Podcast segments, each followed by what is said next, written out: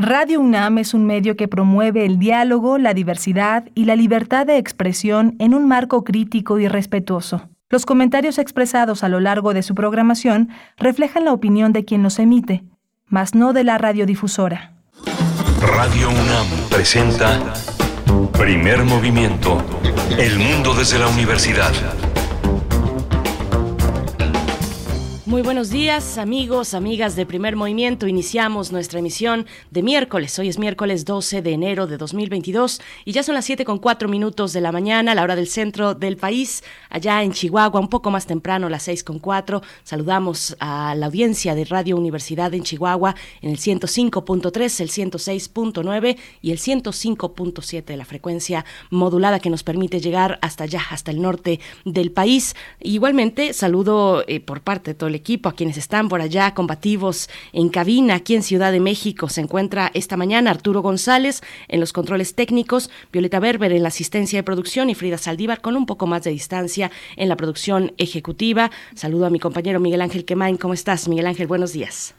Hola Berenice, buenos días, buenos días a todos nuestros radioescuchas. Bueno, amanecimos con la noticia para Radio UNAM eh, eh, muy triste del fallecimiento del escritor Tomás eh, Mojarro. Tomás Mojarro es uno de los escritores mexicanos más relevantes, uno de los hombres que ha renovado esta, esta cuestión que se llama desde la literatura la oralidad, una ilusión de la oralidad que desde los cuentos que publicó en el Fondo de Cultura eh, Económica en 1960 bajo el título del Cañón de Juchipila ha sido una de las referencias fundamentales.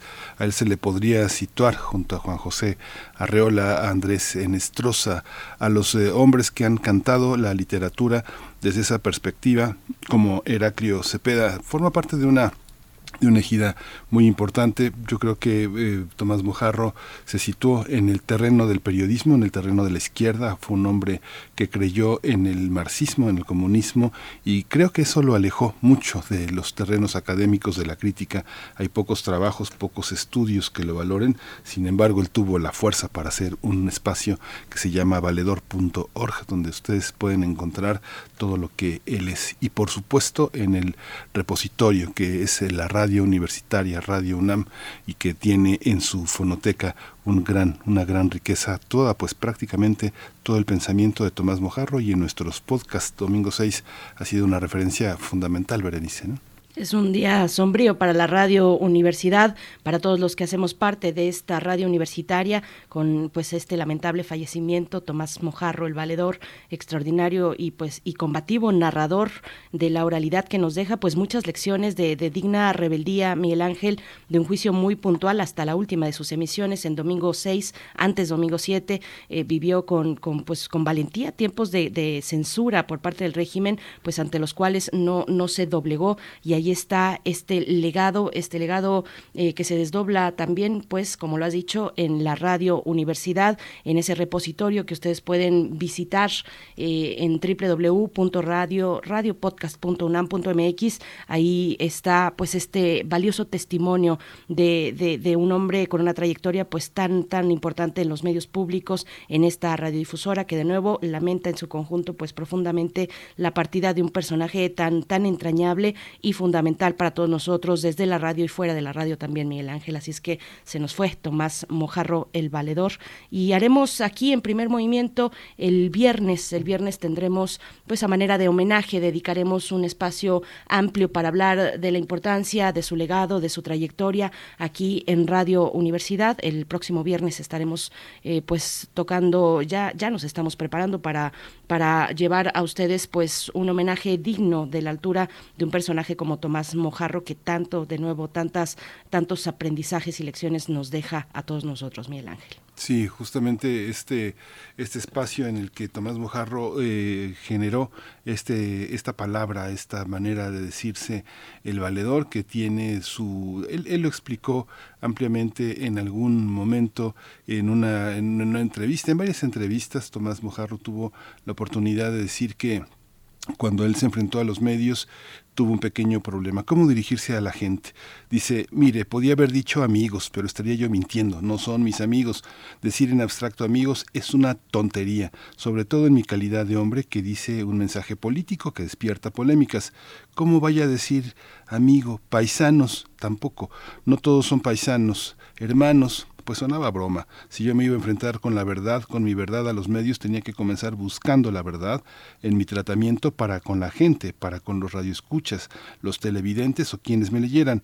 Encontré, eh, porque soy un lector del siglo de oro de Quevedo y demás, la palabra justa, la palabra absoluta, la palabra para dirigirme a la gente, valedor. Valedor es el individuo que da valer y el máximo valedor para la, para la gente creyente es Dios. Por eso decimos, válgame Dios, que sea Dios, que Dios sea mi valedor. Valedor es la palabra más alta en la que se refiere a solidaridad humana y se lo voy a demostrar. Y así lo demostró, casi 90 años de vida y de una enorme trayectoria de generosidad, de humor, de, duro Tomás Mojarro, pero un hombre muy valiente y muy, muy, muy generoso, muy luminoso. Y una literatura que queda ahí para, para que la, la revisemos, la leamos y la, y la propongamos a las nuevas generaciones.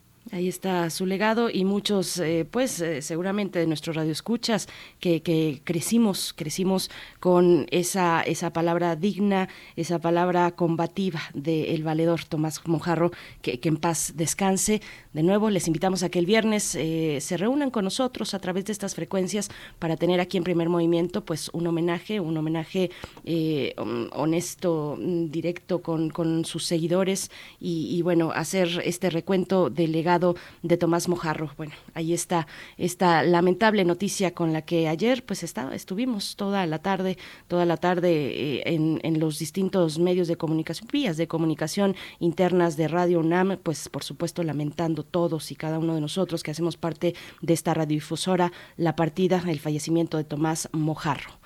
Y pues bueno, tendremos esta mañana, esta mañana distintos eh, pues elementos de reflexión. Vamos a iniciar con literatura, literatura por parte de Jasmina Barrera, Punto de Cruz, es el libro más reciente de esta escritora mexicana. Es un libro editado por Almadía y la tendremos a ella. Jasmina Barrera estará con nosotros en unos momentos, escritora mexicana, maestra en escritura creativa en español por parte de la Universidad de Nueva York. Así es que no se lo pierdan. Una de las escritoras actuales, pues que eh, puja fuerte con sus letras y que se ha colocado pues en un lugar especial dentro de eh, pues toda la constelación de otras jóvenes escritoras. Estaremos con Jasmina Barrera. Vamos a tener también la presencia, como todos los miércoles, de Pavel Granados, el escritor, el cronista Pavel Granados, va a hacer un retrato del maestro Juan S. Garrido en su aniversario 120. Vamos a tener también en nuestra nota nacional hacia la segunda hora, donde también nos enlazaremos con Radio Nicolaita, el reporte de la desigualdad en el mundo 2022. Estaremos conversando y compartiendo con ustedes este tema a través de la voz y la reflexión de Saúl Escobar Toledo, profesor de estudios históricos del INA, presidente de la Junta de Gobierno del Instituto de Estudios Obreros, Rafael Galván AC. Vamos a tener también el análisis de las protestas en Kazajistán. Vamos a analizarlo con Ángel Marrades, él es politólogo y analista de este medio especializado que se llama Descifrando la Guerra. Después tendremos la poesía necesaria en la voz y en la selección de Miguel Ángel Quemain. Yo ya sé cuál es la poesía, pero se los voy a dejar, eh, si estás de acuerdo, Miguel Ángel, como sorpresa para por ahí de las 9.05 de la mañana. Tendremos la poesía de todos los días aquí en Primer Movimiento y vamos a tener una mesa del día dedicada a las ediciones especializadas en música. Vamos a hablar de la aparición de un nuevo espacio librero especializado en materia musical con una cantidad, un catálogo enorme, muy rico, eh, muy variado y sobre todo de también de rescate y de coleccionismo es Ciranda. Eh, Lisbeth Zavala Mondragón es editora, es investigadora, ella es licenciada en lengua y literatura hispánicas y ha, inaugurado este espacio tan importante. Vamos a hablar también con un librero especializado, un hombre que es muy conocido entre las personas que buscan y que tratan de encontrar eh, estas, estas joyas, que es Max Ramos. Él va a estar con nosotros, así que bueno, va a ser un deleite para los eh, melómanos y para los musicólogos hablar con estas, eh, hablar de este, de este tema tan interesante. Y cerramos la emisión de miércoles con la presencia del doctor Plinio Sosa, académico de tiempo completo desde la Facultad de Química de la UNAM, dedicado principalmente a la docencia y a la divulgación científica. Nos hablará de la urea y los contratiempos del alma. Así es que bueno, cerramos con broche de oro como cada miércoles con el doctor Plinio Sosa. Les invitamos a permanecer aquí hasta las 10 de la mañana y mucho más en la programación de Radio UNAM y enviarnos sus comentarios en redes sociales. Eh, cuéntenos, cuéntenos pues con esta noticia lamentable, la partida del maestro Tomás Mojarro, el valedor. Cuéntenos, eh, compártanos sus, experiencias, eh, sus anécdotas que seguramente eh, tenemos en nuestra audiencia de primer movimiento, una buena parte de la audiencia de domingo 6 o antes domingo 7 de Tomás Mojarro, que, que bueno, era también igualmente combativa y fiel cada domingo con Tomás Mojarro, el, el valedor, aquí en Radio Universidad. Cuéntenos, compártanos esas experiencias experiencias a través de redes sociales, arroba PMovimiento, así estamos en Twitter, en Facebook, Primer Movimiento UNAM. Nos vamos con nuestra información acerca de COVID-19. Hay que seguir cuidándose, pues están fuertes los contagios de Omicron en el país. Vamos con esta información nacional, internacional y también de la UNAM. COVID-19. Ante la pandemia, sigamos informados. Radio UNAM. La Secretaría de Salud informó que en las últimas 24 horas se registraron 162 nuevos decesos, por lo que el número de fallecimientos de la enfermedad de la COVID-19 aumentó a 300.574. De acuerdo con el informe técnico ofrecido ayer por las autoridades sanitarias, en ese mismo periodo se registraron 333.626 nuevos contagios, por lo que los casos confirmados acumulados aumentaron a 4.170.066, mientras que las dosis de las diferentes vacunas aplicadas contra COVID-19 suman 152.315.526. Los casos activos estimados a nivel nacional por la Secretaría de Salud son 184.660. En información internacional, la Organización Mundial de la Salud prevé que más del 50% de la población europea habrá contraído la variante Omicron del coronavirus en las próximas 6 a 8 semanas al ritmo actual de transmisión. Hans Klug, director de la OMS para Europa, explicó que el pronóstico parte de un cálculo realizado por el Instituto de Métricas y Evaluaciones de la Salud de la Universidad de Washington.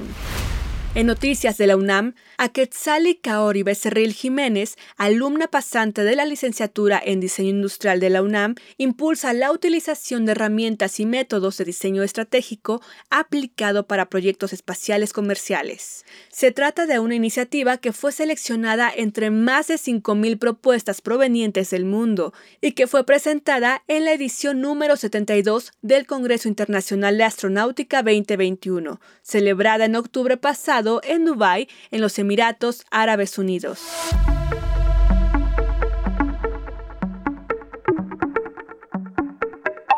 En recomendaciones culturales, la Sala 3 del Museo Universitario de Arte Contemporáneo, MUAC, presenta Atlas Western de Chantal Peñalosa. Se trata de una videoinstalación monocanal que busca indagar sobre el lenguaje gestual del western y su migración a la cotidianidad. El punto de partida es Cine Pueblo, un set cinematográfico que recreaba el viejo oeste construido a las afueras de Tecate, Baja California. El destino de este escenario funciona como metáfora de las dinámicas de la frontera entre México y Estados Unidos. Este fue nuestro corte informativo sobre la COVID-19. Quédate en primer movimiento. Escuchas Safri con Querido Enero.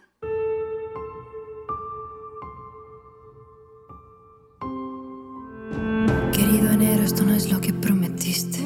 Pasaste lento, dime, ¿pa' qué viniste? Mis esperanzas las dejaste por el suelo y prometí al abuelo que jamás por nada estaría triste. Pero llegaste tú y contigo un año nuevo deseos se dejaron de cumplir. Me hiciste ver que los amigos verdaderos cuando dicen un te quiero en realidad nunca se van a ir. Yo que te esperaba hasta las 12, tú que no conoces cada parte de mi piel, haces como si no te importase y cada roce me hecho daño, deja huella y cuesta más de desaparecer. Y esta es mi canción de despedida, tú eres la mentira que nadie quiso contar. He perdido el tiempo, pero no la vida. Me has hecho reír, pero también. Querido enero, no te echaré de menos. No pensaré un segundo en ti porque la vida pasa y lo nuestro es pasajero. Tu amor no era sincero. Te he dado el 100% de mi vida y tú ni el cero. Querido enero, no te echaré de menos. No pensaré un segundo en ti porque la vida pasa y lo nuestro es pasajero. Tu amor no era sincero. Te he dado el 100% de mi vida y tú ni el cero.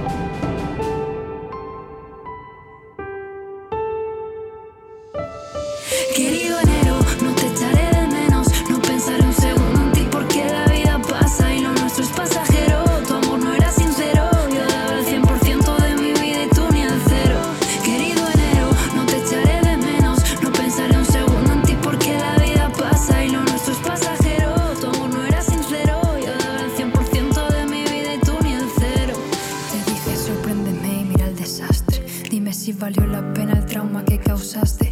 Quiero desahogarme, quiero no saber qué pasa ahí fuera. Y aunque duela, quiero dejar de sentirme tan cualquiera.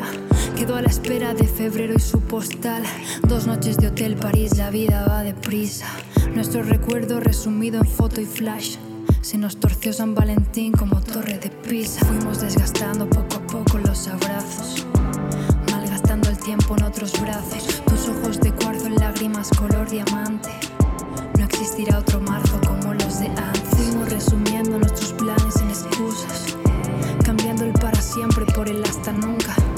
Vimos que era ilógico seguir corriendo y paré el reloj por ti desde hace tiempo. Y juro que jamás odié tan fuerte que vinieras y que arrancases de mí todas las flores en abril. Ya no queda luz, ni fe, ni amor, ni primavera. Otra noche en vela sin poder dormir. Te digo adiós por fin, te digo adiós por fin, querido enero, querido enero. Te digo adiós por fin,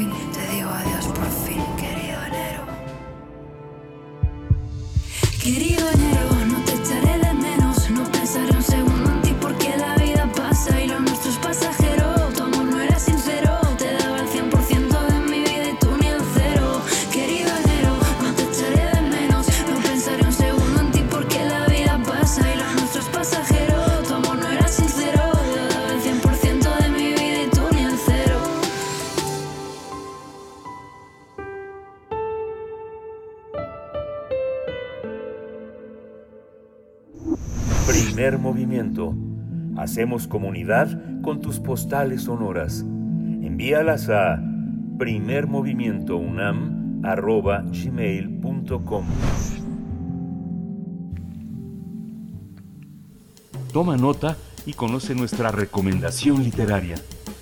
La escritora Yasmina Barrera presenta el libro Punto de Cruz. En esta novela aborda la relación entre Mila, Citlali y Dalia, protagonistas de una historia donde se reencuentran para hablar del duelo y los obstáculos que enfrentaron en la adolescencia. El tema central de este libro es la amistad y cómo se ve transformada con el paso de los años. Para la escritora, esta historia comenzó con un interés particular de hablar sobre la transformación personal que ocurre con amigos. A lo largo de la historia, la joven escritora incluye referencias literarias que van desde J.K. Rowling hasta Charles Dickens y Elena Garro. Por otro lado, la protagonista del libro, Mila, representa a la escritora. La intención de la autora también fue abordar la relación entre la literatura y el bordado. Incluso menciona el Diccionario de Símbolos de Jim Chevalier y Alain Girbrandt, el cual trata sobre el vínculo entre el bordado y el movimiento del universo en la tradición islámica. Además, destaca la relación entre el bordado y el feminismo, debido a que en una época el tejido formaba parte de la educación canónica de las mujeres. La autora recuerda que en el siglo XIX el bordado estaba ligado a la idea de la feminidad, aunque a finales del siglo XIX y principios del XX el feminismo ha recuperado dichas herramientas. Tendremos una charla sobre esta novela que aborda las violencias de la adolescencia. En este día nos acompaña Yasmina Barrera, escritora mexicana, licenciada en Literaturas Modernas Inglesas por la UNAM, maestra en Escritura Creativa en Español por la Universidad de Nueva York. Bienvenida. Hola Yasmina Barrera, eh, Jasmina Barrera, buenos días, eh, bienvenida a Primer Movimiento. Eh, cuéntanos cómo está, cómo, qué significa poner el bordado, el punto de cruz como el eje de estas narraciones que tienen como, como sustento la literatura, la amistad, la feminidad. Buenos días, Jasmina. Buenos días, muchas gracias, muy contenta de estar por acá.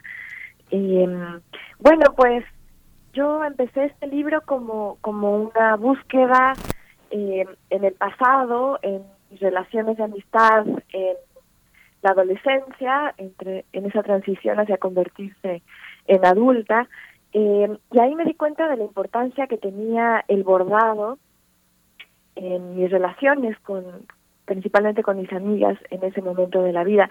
Regresé entonces a un ensayo que había escrito tiempo atrás, que era un ensayo fragmentario sobre eh, bordados, sobre costura, y lo reescribí, lo amplié, lo fui bordando, digamos, tejiendo con eh, esos fragmentos narrativos en la historia de estas tres mujeres. Y yo creo que la intención principal era ubicar estas historias más individuales, eh, más concretas, en una red de historias de mujeres que atraviesan culturas, que atraviesan tiempos, mujeres para las que el bordado y la costura han representado, por un lado, una herramienta de opresión eh, en contra de ellas y por otro lado una herramienta que han utilizado para subvertir esa opresión, para expresarse, para crear, para comunicar, para eh, generar vínculos con otras mujeres.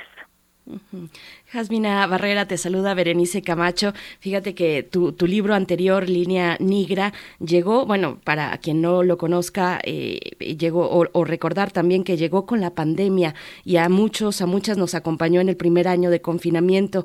Eh, cuéntanos cómo fue ese, ese proceso, cómo ha sido, cómo ha sido este momento para ti, estos meses, años ya de confinamiento, de, de, de tener una pandemia a cuestas, de seguir con tu experiencia escritural y llegar ahora con punto de cruz a distancia de línea negra. Cuéntanos un poco de ese momento más en tu experiencia eh, personal como escritora, eh, Jasmina.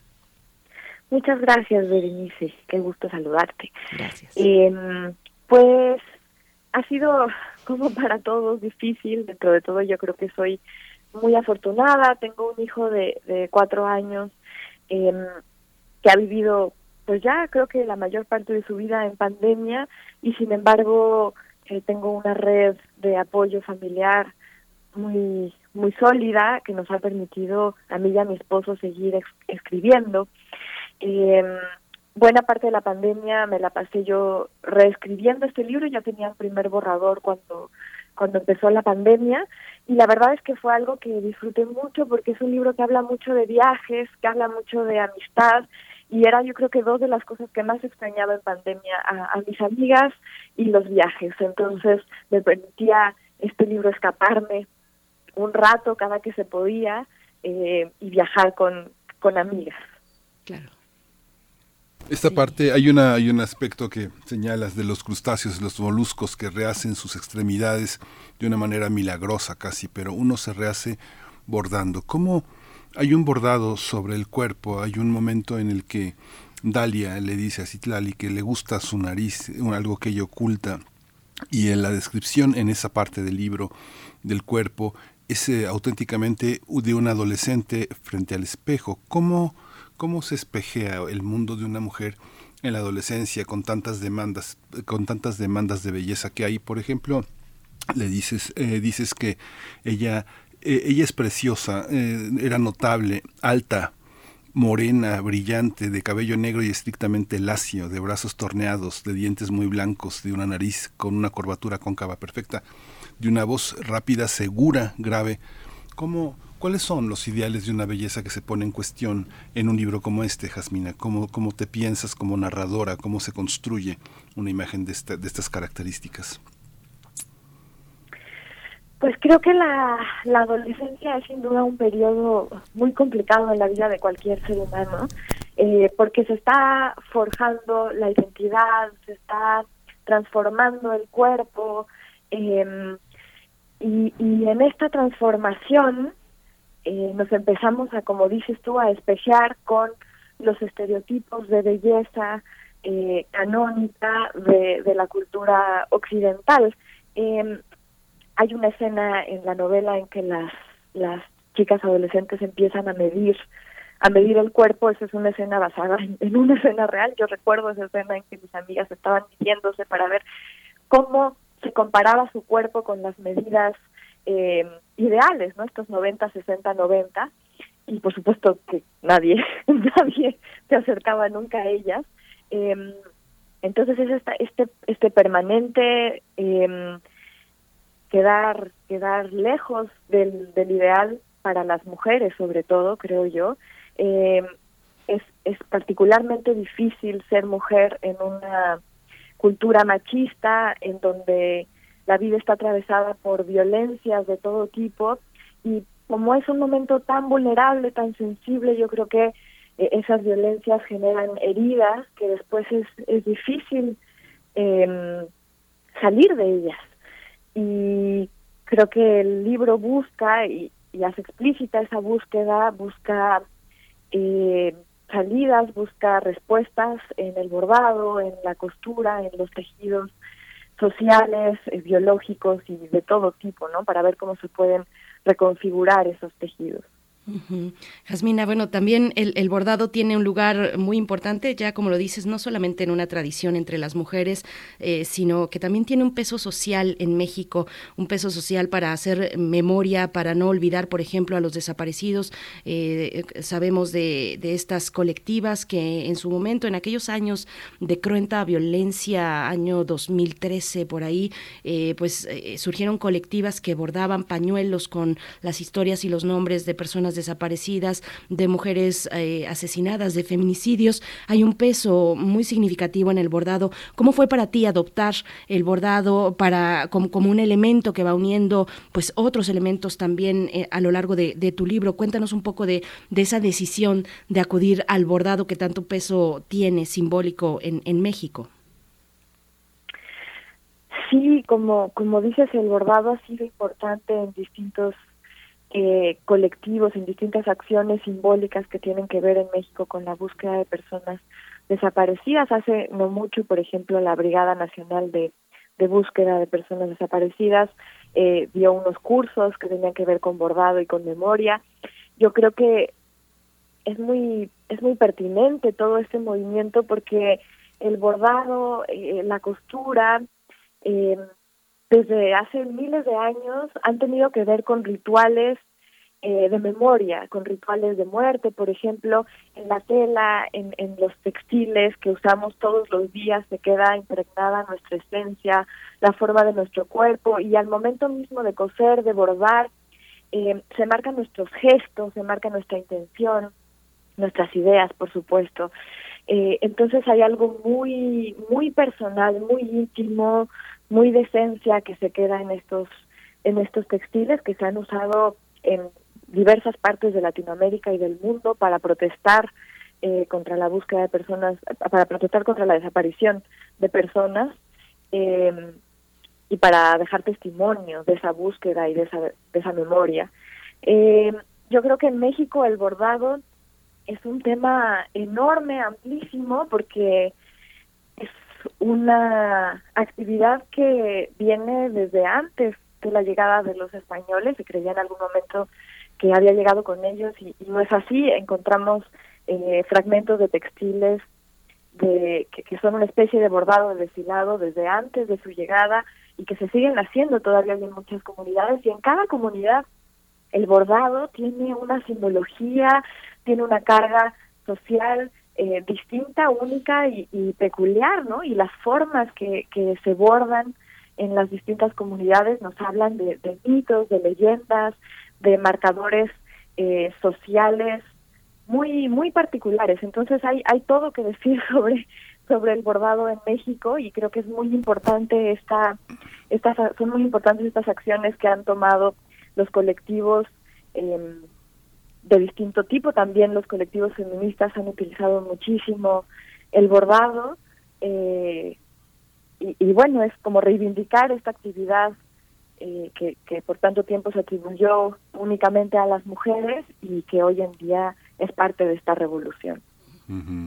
Tú, Jasmina, estás en una edad eh, reproductiva en la que pues podrías tener unos ocho hijos más o siete por lo menos. Eh, se hacen mesas, se hacen mesas redondas para hablar de las nuevas escritoras que hablan de la maternidad, que hablan de todo este, de todo este universo. Pero hay una parte en la que eh, una, una gran amistad con un personaje que se llama Dalia, que es su personaje pues muy importante, uno de los tres personajes fundamentales en la novela, la narradora tiene, tiene una hija y decide mostrársela a su amiga Dalia, pero hace una, hace una afirmación muy interesante. Dice que hay unas amigas que se conservan o no se conservan, las que insistían en vernos en horarios imposibles, las que venían a ser atendidas y exigían la misma atención que el bebé, a esas ya no las veo. ¿Cómo es ese universo?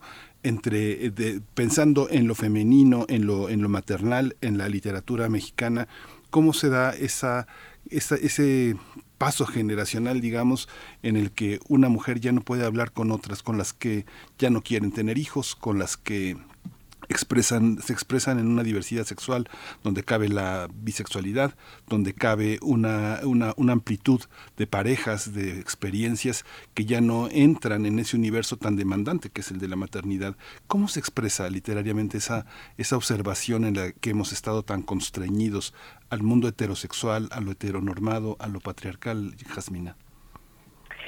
Sí, eh, yo empecé a escribir este libro, yo creo que un poco como parte de un duelo, de una pérdida, por sentir que personas que eran muy importantes para mí estaban en ese momento lejos.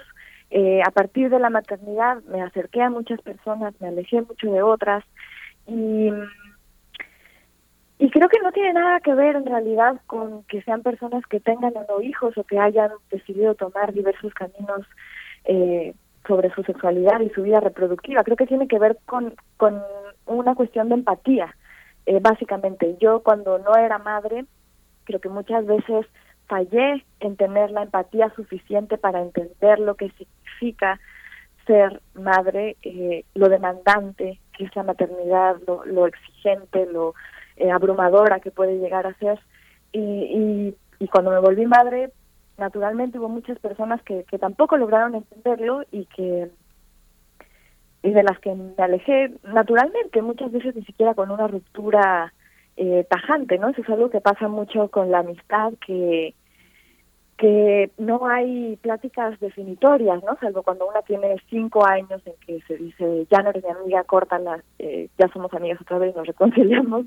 En, la amistad adulta eso pasa muy pocas veces, las amistades casi siempre terminan en silencios prolongados, en, en pausas eh, indefinidas, en donde muchas veces especulamos qué pasó, qué pudo haber pasado, si será posible recuperar ese vínculo o no, si valdrá la pena o no. A partir de eso, eh, quería yo escribir y por supuesto está presente toda esta eh, diversidad sexual de la que hablas, todas las posibilidades que, existen hoy en día.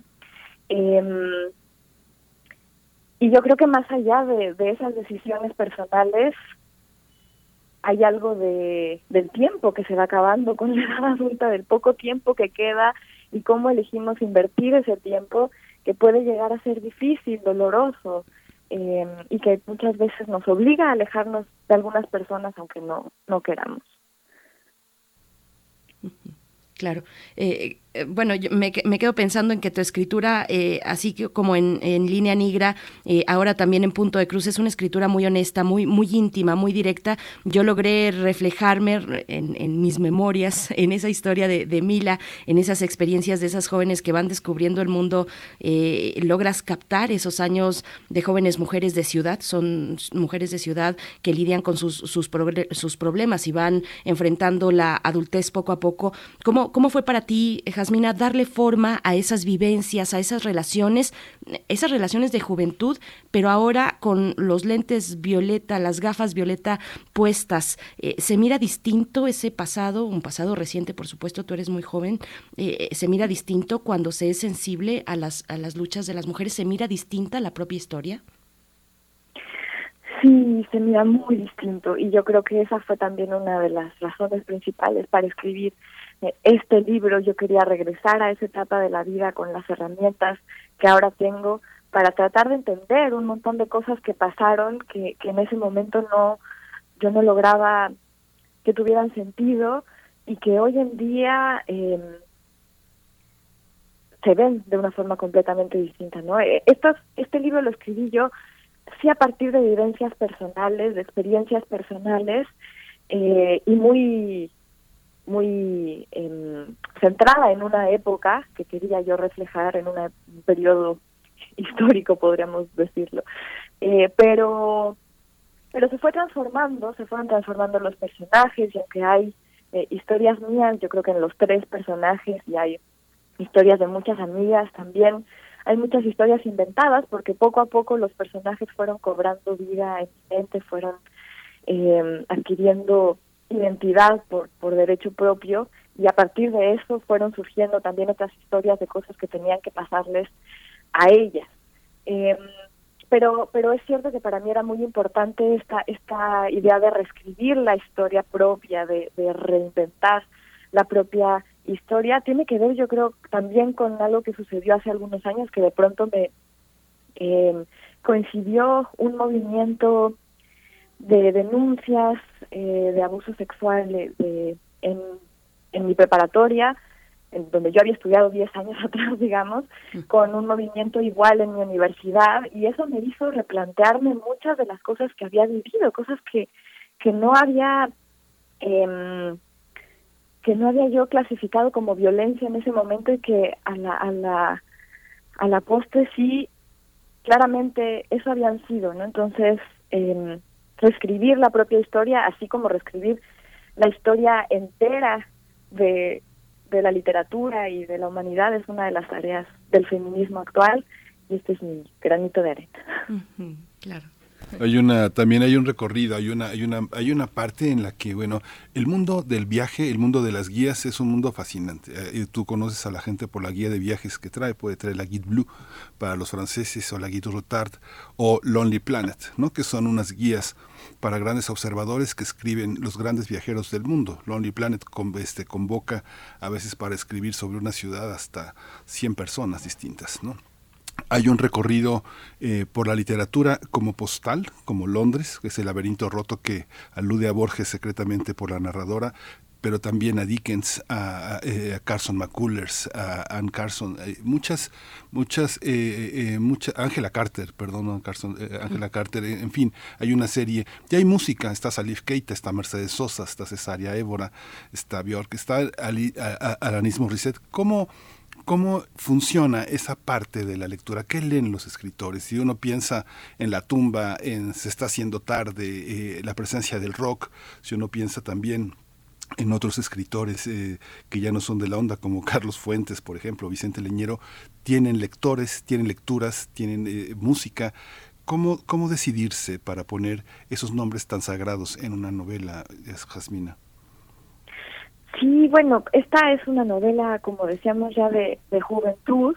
Eh, y yo recuerdo de esa época esa voracidad con la que acudíamos a la música, a la literatura, al arte, eh, a, a, todo lo que nos rodeaba en realidad, porque estábamos abriéndonos al mundo y porque estábamos buscando además referentes para construir nuestra identidad, ¿no? La identidad surge mucho a partir de las cosas con las que te identificas, qué música te gusta, cómo te vistes, eh, qué, qué libros lees. Y, yo quería que eso se reflejara en el libro, ¿no? Hay, hay muchas referencias que tienen que ver con mi experiencia personal eh, en ese momento de la vida y hay otras que tienen que ver con lo que yo considero que, que a esos personajes les habría gustado. Pues eh, vamos acercándonos al cierre de esta charla, Jasmina Barrera, pero, pero yo sí quisiera preguntarte eh, qué significa para ti formar parte de una nueva generación de jóvenes escritoras que están conscientes del tema de género. Eh, ¿Hay, ¿Hay conflicto al escribir cuando se es parte de un movimiento tan pujante, tan fuerte como este, que a la vez eh, que te da elementos, muchos elementos eh, para, tu narración, también puede ser pues un, ancla, un ancla que, que, se puede, que, que, forma parte de un compromiso con un movimiento? ¿Cómo, ¿Cómo se relaciona tu escritura con esta conciencia de género, con este tema de género y el movimiento feminista, Jasmina? Sí, eh, bueno, yo creo que para mí el, feminismo se ha vuelto un más que un dogma, eh, un compromiso de vida, ¿no? Y, y en ese sentido, todo lo que escriba, yo creo, de aquí en adelante, está necesariamente filtrado por eso, ¿no? No importa si escribo de minería, no importa si escribo de astronautas, eh, son unos lentes, como decías, que nos ponemos que ya es imposible quitarnos eh, y que creo que ojalá, ojalá si fuera, ¿no? Yo yo prefiero que, que el feminismo lo toque todo a que a, como esta consigna de tener que escribir libros necesariamente feministas, ¿no? O sea, como eh, no sé si si lo logro explicar, pero pero un poco por ahí va por ahí va la idea y yo creo que también es un es un goce, o sea, para mí poder ser parte de una generación con la que estoy en, permanente comunicación, eh, este escribir con otras. Yo creo que este es un libro muy colectivo, ojalá lo sea en muchos sentidos, y es un libro que escribí con mis amigas, que talleré con mis amigas, con, con mi pareja, con varias personas eh, que están ahí, y es un diálogo también, es un diálogo con todas las referencias que aparecen en el libro, con todas esas voces de mujeres que bordaron eh, alguna cosa u otra que escribieron sobre el bordado, em, con todos los libros sobre amistad entre mujeres que leí, que era un tema que me, importaba mucho, eh, cómo se trataba en el libro. Entonces, claro, los libros no se hacen solos y esto es, esto es parte de una conversación de la que me alegra mucho. Pues muchísimas gracias, Jasmina. Hay una, hay una idea tú naciste cuando prácticamente estaban entrando a las librerías eh, una literatura que el mercado llamaba femenina, ¿no? Ahora, está muy marcada por el feminismo, la maternidad. Digo, va a ser muy difícil invitar a Enrique Serna a una mesa sobre maternidad y literatura, pero hay una parte en la que pues se borran esas fronteras, ¿no? Así que bueno, te seguiremos leyendo y te seguiremos, te seguiremos este, disfrutando, disfrutando de tu imaginación. Gracias, Jasmine Barrera, por esta mañana. Ay, muchísimas gracias. Fue un placer hablar con ustedes. Muchos saludos al auditorio. Gracias. Hasta pronto, Jasmina. Y bueno, tus libros siguen estando en el top del maratón Guadalupe Reinas, seguro lo sabes, y que nos da, nos da mucho gusto que así sea. Te deseamos lo mejor ahora con Punto de Cruz, igualmente como ha sido con Línea Nigra. Gracias, Jasmina. Hasta pronto. Muchísimas gracias. Hasta pronto. Un abrazo. Hasta pronto. Vamos con música, Mila. Vamos a escuchar eh, con una pequeña ayuda de mis amigos de los Beatles. What would you think if I sang out of tune? Would you stand up and walk out on me? Lend me your ears and I'll sing you a song, and I'll try not to sing out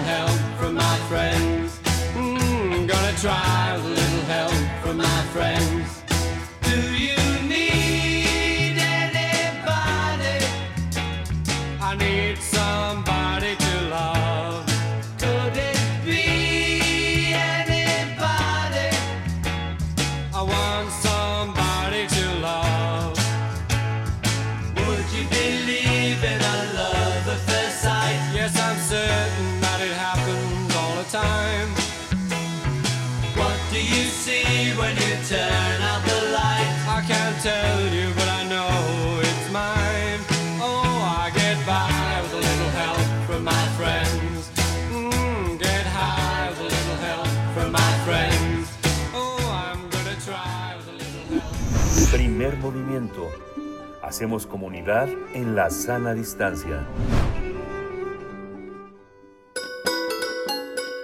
Fonografías de bolsillo.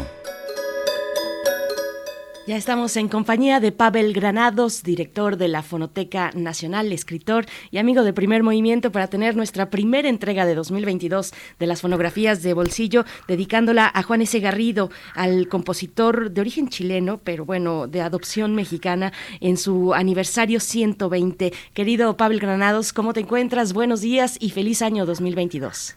Igualmente, Bere ¿Cómo están ustedes? Qué gusto saludarlos, Feliz año, feliz año, Pavel. Igualmente, felicidades. Que, estoy contento de saludarlos y de reiniciar estas fonografías de bolsillo y de decirles que también la Fonoteca Nacional es, bueno, estamos ahí trabajando y tenemos muchas cosas, tanto de que decirles acerca de lo que haremos este año en la Fonoteca Nacional, pero pues ya lo iremos platicando ya les iremos diciendo nuestros proyectos de la fonoteca, lo que haremos y lo que pues aquí les compartiremos y, sobre todo pues muchísimas gracias por este espacio que para la fonoteca también es pues increíble para nosotros estar colaborando con ustedes. Ay, Pavel, querido, muchas gracias. Pues cuéntanos, y sí, venos adelantando en cuanto tengas oportunidad de lo que viene para la fonoteca y ahora con esta entrega también Juan S. Garrido.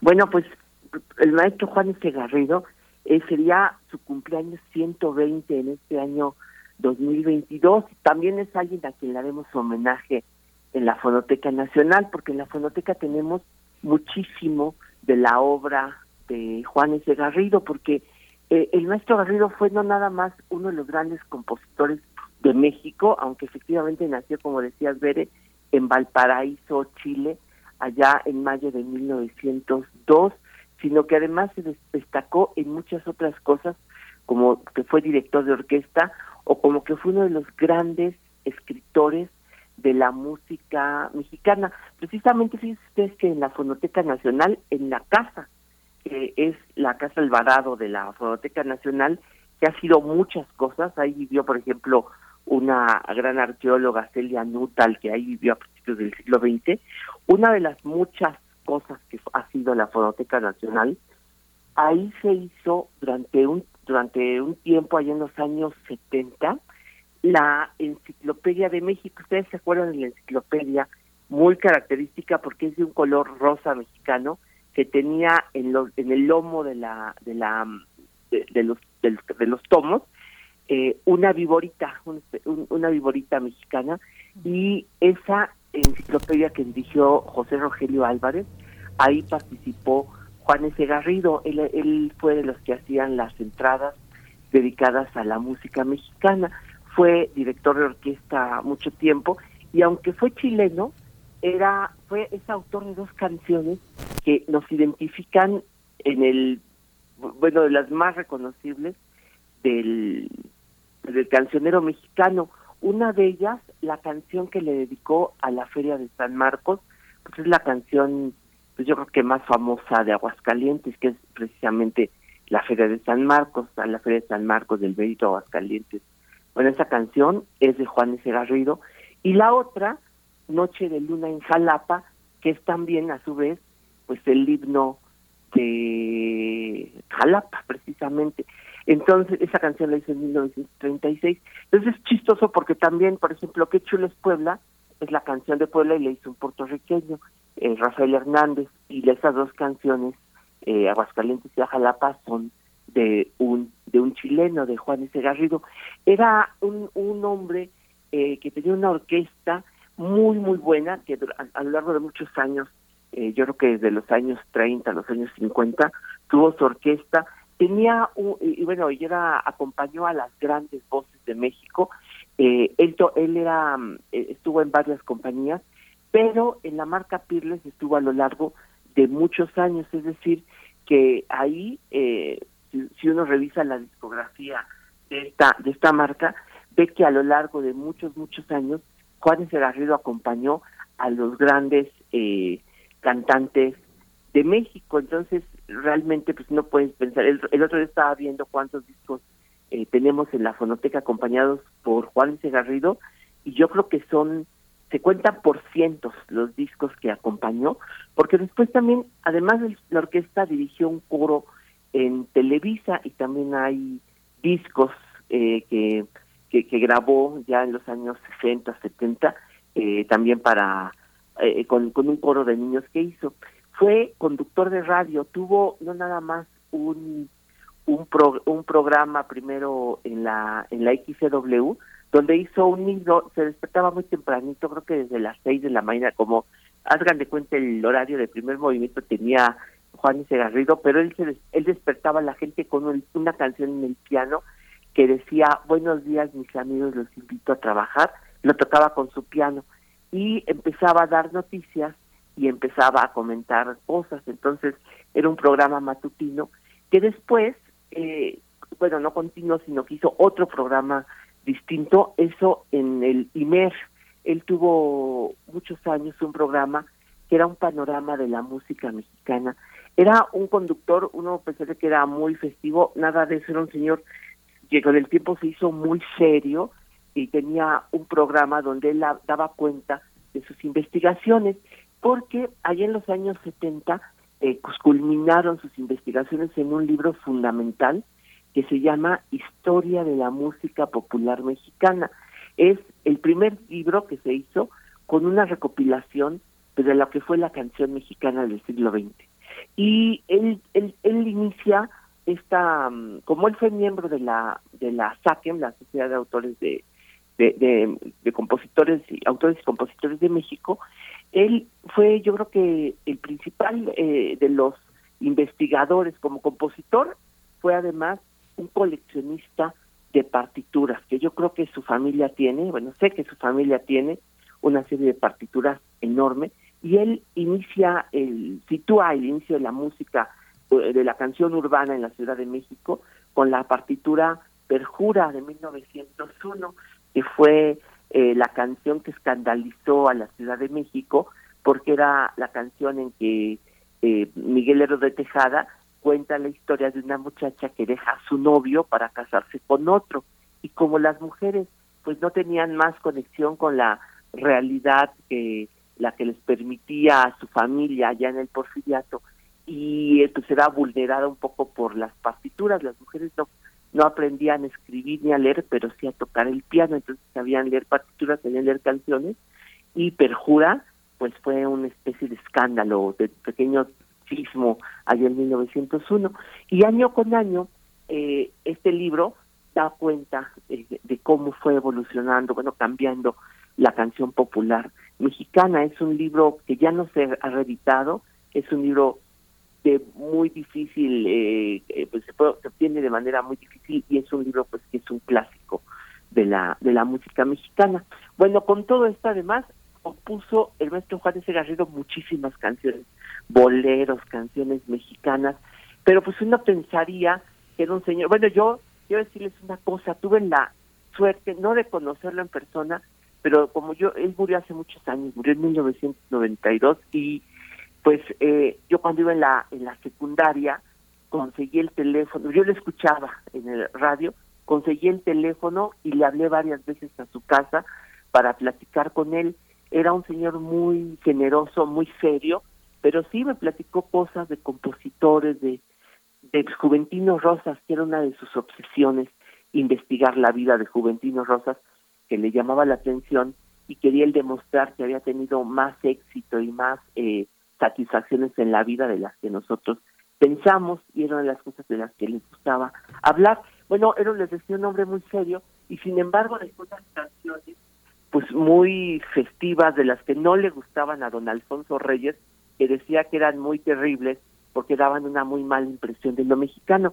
Y es que el maestro Garrido, a pesar, como era chileno, le llamaba mucho la atención lo mexicano, entonces decía, escuchaba las palabras mexicanas y las apuntaba en un cuadernito, los ojos papujados y se le hacía muy extraño, apuntaba, Bueno, quiero, voy a decir una cosa, una intimidad de nuestro Garrido. Eh, él se casó, fue muy enamorado, eh, tuvo muchas novias y tuvo una esposa con la que de la que se separó en muy malos términos. Y las canciones eh, mexicanas eh, como de despecho, más bien de, bueno, pues de, sí, de despecho, no sé, se las dedicó a esta esposa, de tal manera que cuando sonaban en la radio, porque para desgracia de su esposa fueron muy populares, se enojaba y decía, apaguen por este radio, apagar, tenían que apagar el radio. Dos canciones vetadas fueron La Botijona, se te pondrán a ti los ojos papujados y vas a aparecer un globo cepelín, de esa canción, pues mandaba apagar el radio. Y la otra es esta que vamos a escuchar hoy, muy famosa, famosísima en 1936. Nunca te quise a ti, quise a tu hermana, tú solo fuiste petate de mi amor. Hace qué horror escuchar estas cosas.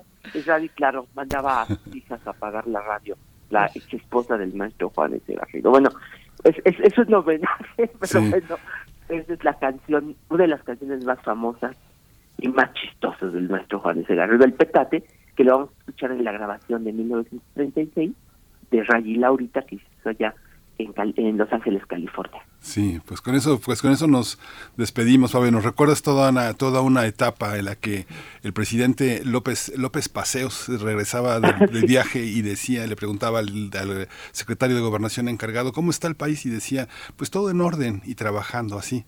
Nos levantaban en la radio, este, a trabajar, a despertarse. Pues despedimos a la radio Universidad de, Chihuahua, como todos los días. Nos vemos mañana de 6 a 7 de la mañana, de 7 a 8. Vamos a escuchar esta propuesta de Juan S. Garrido. Gracias, Pablo Granados. Nos vemos el miércoles. Hasta luego, un abrazo.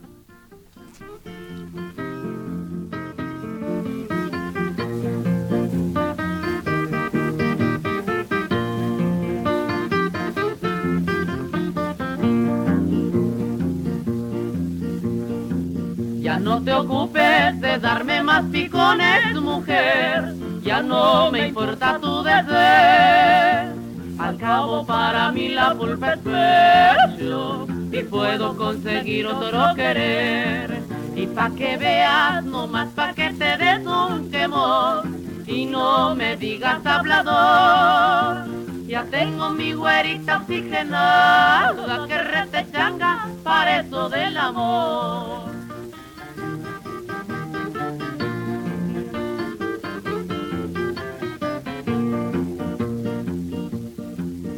No te ocupes de darme más picones, mujer, ya no me importa tu deseo.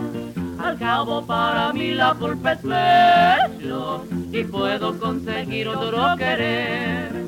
Y pa' que veas, no más pa' que te des un quemón y no me digas hablador. Ya tengo mi güerita oxigenada que rete changa para eso del amor.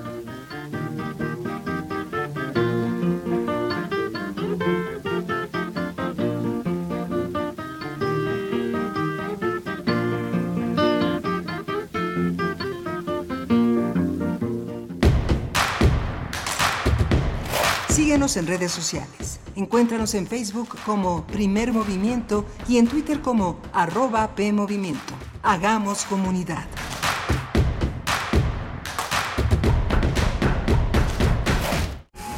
Este hotel debe estar plagado de chinchis. Extiende la cama. Pero si no hay nada. Oye, eres un neurótico. Gritas como si hubiera taracanes en el cuarto. Ay, Olguita. Eso no pasa ni en las películas de Sobek. Eres más exagerada que yo. Eres más exagerada que yo.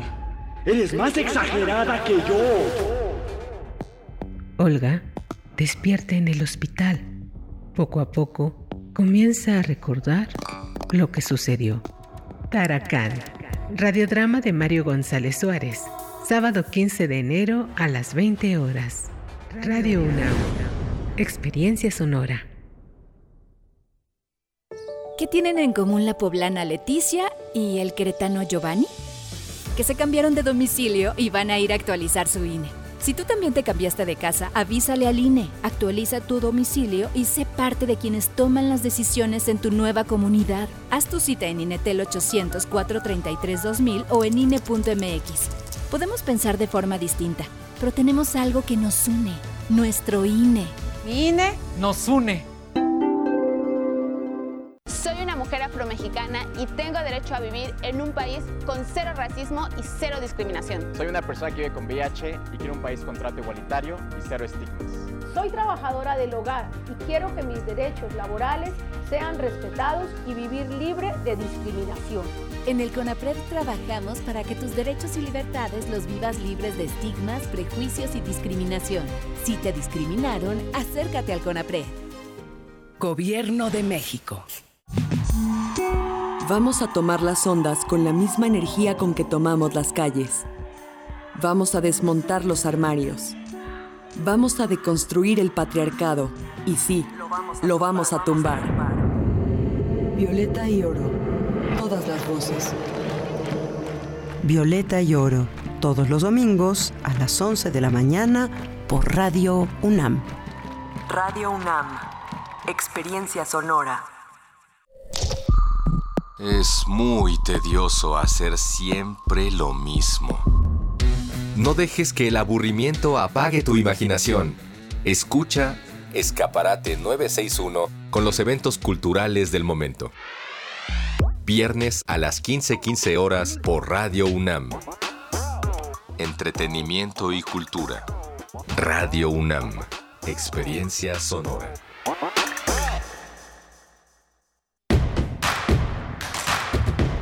Queremos escucharte.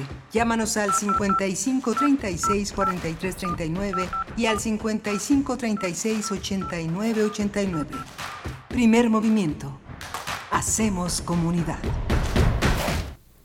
Hola, buenos días. Ya son las 8 de la mañana con 4 minutos de este miércoles 12 de enero. Estamos en primer movimiento en Adolfo Prieto 133 en Radio UNAM, en esta gran radio universitaria que se enlaza ya desde las 8 de la mañana con la radio Nicolaita allá en Morelia, Michoacán, esta gran radio universitaria que está a punto de llegar al medio siglo y que va a llegar al medio siglo, espero, con nosotros en este trenzado eh, y además eh, en internet, que donde nos escuchamos en nuestras redes sociales. Hoy está Arturo González al frente de la, de la consola, de los controles técnicos del timón de esta nave que eh, navega en las aguas procelosas de, de, la radio. Y está Violeta Berber en la asistencia de producción, está Frida Saldívar en la producción ejecutiva y mi compañera Berenice Camacho en la conducción de Primer Movimiento. Berenice, buenos días. Buenos días, querido Miguel Ángel Quemain. Pues aquí seguimos en esta segunda hora saludando a la radio Nicolaita en el 104.3 de la frecuencia modulada que llega hasta Morelia y nos permite hacer comunidad, trazar esos lazos en otras, eh, en otras ciudades de este país. Y también gracias a los que están, por supuesto, con, con la escucha en Radio Universidad y escribiendo también en redes sociales, dice Daniel Manzano Águila, el periodismo mexicano sentirá la gran ausencia del historiador, del histórico valedor Tomás Con él se va uno de los más importantes escritores críticos al sistema político de nuestro país. ¿Quién no lo recuerda? Posiblemente los más jóvenes que nunca lo escucharon en Radio UNAM.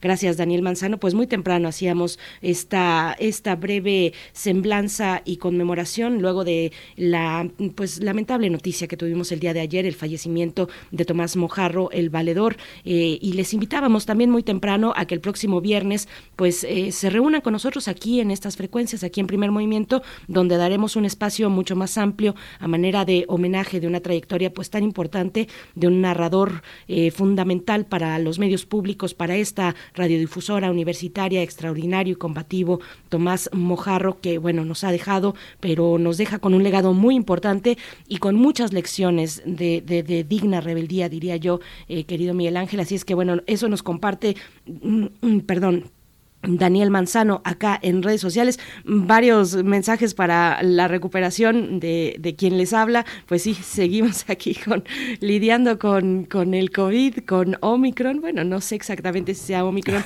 pero por los síntomas muy leves que tengo, la verdad, y que me permiten estar aquí al habla, eh, pues pareciera que sí, porque bueno, los contagios de Omicron están con todo en nuestro país, pero afortunadamente también ya va eh, caminando la vacunación para pues todos los que forman parte de, eh, de, la educación en este país, desde profesores, profesoras, eh, administrativos y demás eh, personas involucradas en esta gran labor, esta noble la, labor de la educación en México, Miguel Ángel.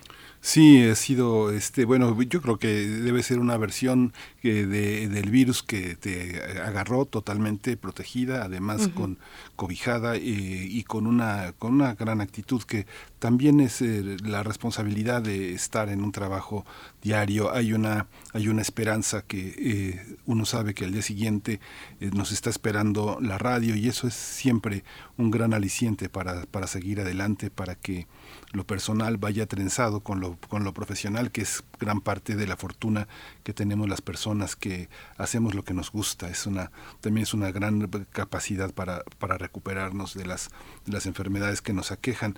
Y justamente esta parte de Tomás Mojarro en la radio universitaria, así como decía el escritor francés Roland Barthes en su gran libro Crítica y Verdad, la crítica sirve para eh, revisar los objetos culturales y saber qué hacer con ellos. Así se ha revisado la programación de Radio NAM y hubo en algún momento que se revisó el tema eh, Tomás Mojarro, domingo 6 y la vigencia de un gran escritor, de un programa añejo en la radio, hace que permanentemente nos demos cuenta de lo necesario que es eh, estos espacios. Tal vez los jóvenes lo escuchaban con cierto rasgo de anomalía, sin embargo, la presencia de, un hombre de tanta constancia, de tanta generosidad y de tanta capacidad para iluminar territorios del lenguaje es importante. Eh, asombra mucho cómo la novelística de Mojarro se quedó en los años 70, inicia con las autobiografías en 1966 de empresas editoriales que hizo este gran escritor Emanuel Carballo para poner sobre la escena a Salvador Elizondo, a García Ponce,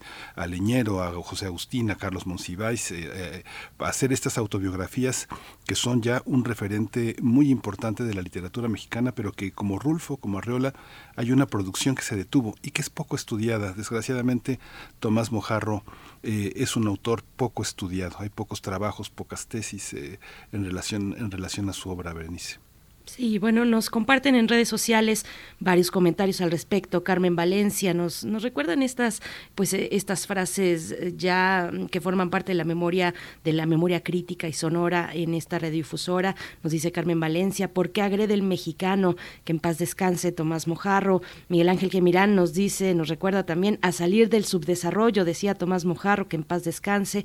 Acá hay Alfaro, una gran pérdida, descanse en paz. Y bueno, así varios comentarios de la audiencia que nos hacen llegar a través de redes sociales. Les seguimos, les seguimos leyendo con, con mucha atención. Gracias por, por compartir, por acudir a este llamado de que les hicimos en la mañana, compartir pues esas anécdotas, esas memorias en torno a domingo 6, antes domingo 7, y con este eh, legado, esta trayectoria fundamental para la radio y los medios públicos, como es el legado de, de, Tomás Mojarro, que de nuevo les invitamos el viernes a estar con nosotros y pues compartir, seguir compartiendo esas, esas memorias y tendremos en unos momentos más para la nota nacional el reporte de la desigualdad en el mundo 2022. Lo vamos a revisar con Saúl Escobar Toledo, este reporte muy interesante que aborda pues eso, la desigualdad en el mundo con sus sesgos eh, y con sus cuestiones interesantes a revisar. Vamos a estar con Saúl Escobar Toledo, profesor de estudios históricos del INA, presidente de la Junta de Gobierno del Instituto de Estudios Obreros, Rafael Galván AC. Y también vamos a tener la revisión de los conflictos en Kazajistán. Ha sido un tema, un tema que ha recorrido el mundo. Eh, Kazajistán, en la voz de Ángel Marrades, él es politólogo y analista del medio Descifrando la Guerra. Así que bueno, va a ser una hora eh, interesante con dos, dos polos que están eh, sumamente unidos de, en, en, esta, en esta mañana. Por supuesto. Bueno, por último, un comentario porque nos dice Flechador del Sol, Tomás Mojarro me reclutó como radio escucha de Radio UNAM. Pues bueno, gracias, gracias eh, Flechador por, por compartir estas, eh, e, e, estos comentarios. Y también Oscar Isidro en esta charla que tuvimos sobre mm, el, el, libro más reciente de Jasmina Barrera, escritora mexicana, Punto de Cruz. Nos dice Oscar Isidro, buenos días, excelente recomendación, saldré pronto a adquirir la obra. En mi familia, el tejido y el bordado siempre han estado presentes como plumaje que se crean para que se crea para volar, además de cubrirse del frío. Y bueno, hay varios comentarios respecto al bordado. También Esther Chivis dice, a mí me gusta bordar, me desestresa, me entretiene, me ayuda a hilar mis ideas. Gracias y saludos, nos dice Esther Chivis. Y bueno, gracias a todos ustedes por sus comentarios. Vámonos ya con nuestra nota nacional. Vamos. Primer movimiento Hacemos comunidad con tus postales sonoras. Envíalas a primermovimientounam.gmail.com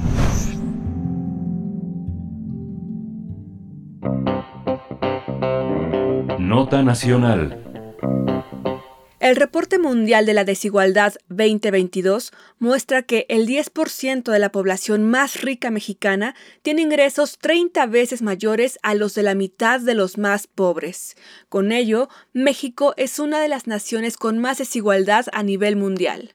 El reporte señala que a nivel global el 10% más rico de la población se apropia del 52% de los ingresos mundiales, mientras que la mitad más pobre de la población mundial apenas se queda con el 8.5%. Además, el ingreso promedio de una persona de ese 10% es de 122.100 dólares al año, mientras que el del 50% más pobre es de 3.920 dólares. El estudio realizado por el Laboratorio de las Desigualdades Mundiales indica que las personas acaudaladas del país concentran más del 57% de los ingresos nacionales, mientras que 50% de la población más pobre solo tiene 9.2%. El informe destaca que a diferencia de las grandes economías europeas, asiáticas y norteamericanas, México no experimentó una fuerte reducción de la desigualdad durante el siglo XX. De hecho, la desigualdad de ingresos en el país ha sido extrema desde el siglo pasado. En el Reporte Mundial de la Desigualdad 2022 también se aborda la desigualdad de género, donde señala que el ingreso laboral femenino en México se mantiene al 33%, por debajo del promedio en América Latina, que es de 35%. Incluso Brasil no supera con el 38% y Argentina con 37% realizaremos un análisis del reporte sobre desigualdad en el mundo. Este día nos acompaña Saúl Escobar Toledo, profesor de estudios históricos del INA y presidente de la Junta de Gobierno del Instituto de Estudios Obreros Rafael Galván AC. Bienvenido. Gracias, profesor Saúl Escobar Toledo, por estar esta mañana. Feliz año, gracias por estar eh, pues iniciando esta semana que para nosotros también es una primera semana en vivo de este año. Y pues para acercarnos a una mirada mm, desde, desde su mirada al reporte mundial de la desigualdad 2022, eh, le pregunto para abrir boca cómo, cómo leer un documento como este, cómo nos eh, posicionamos frente a un documento como este, mm, de qué datos abreva, con qué mirada tomar esos datos, cuáles son esos sesgos y esos puntos ciegos que, que, que, que datos, que los datos pues nos van configurando en esta, en este panorama que nos da el reporte mundial, profesor. Buenos días. ¿Qué tal? Buenos días. Muchas gracias por la invitación y igualmente felicidades a todos, a todo el equipo de Radio UNAM, a todos los radioescuchas y mucha salud y que se nos quite un poco el frío. y esperamos que tenga tengamos un buen año. Pues eh, en cuanto al reporte, creo que se puede leer de muchas maneras. Una de las primeras eh, observaciones que se puede hacer es que la desigualdad en el mundo ha venido creciendo en todos los países prácticamente o en casi todos los países por no ser digamos eh, hacer generalizaciones abusivas pero en la inmensa mayoría de los países ha venido aumentando la desigualdad desde hace dos o tres décadas es decir, la etapa de la globalización neoliberal ha causado un aumento de las desigualdades. Eh, de tal manera que algunos países desarrollados, ricos, muy importantes, como Estados Unidos, presentan mayores niveles de desigualdad que en los años 60, incluso a principios de los años 70.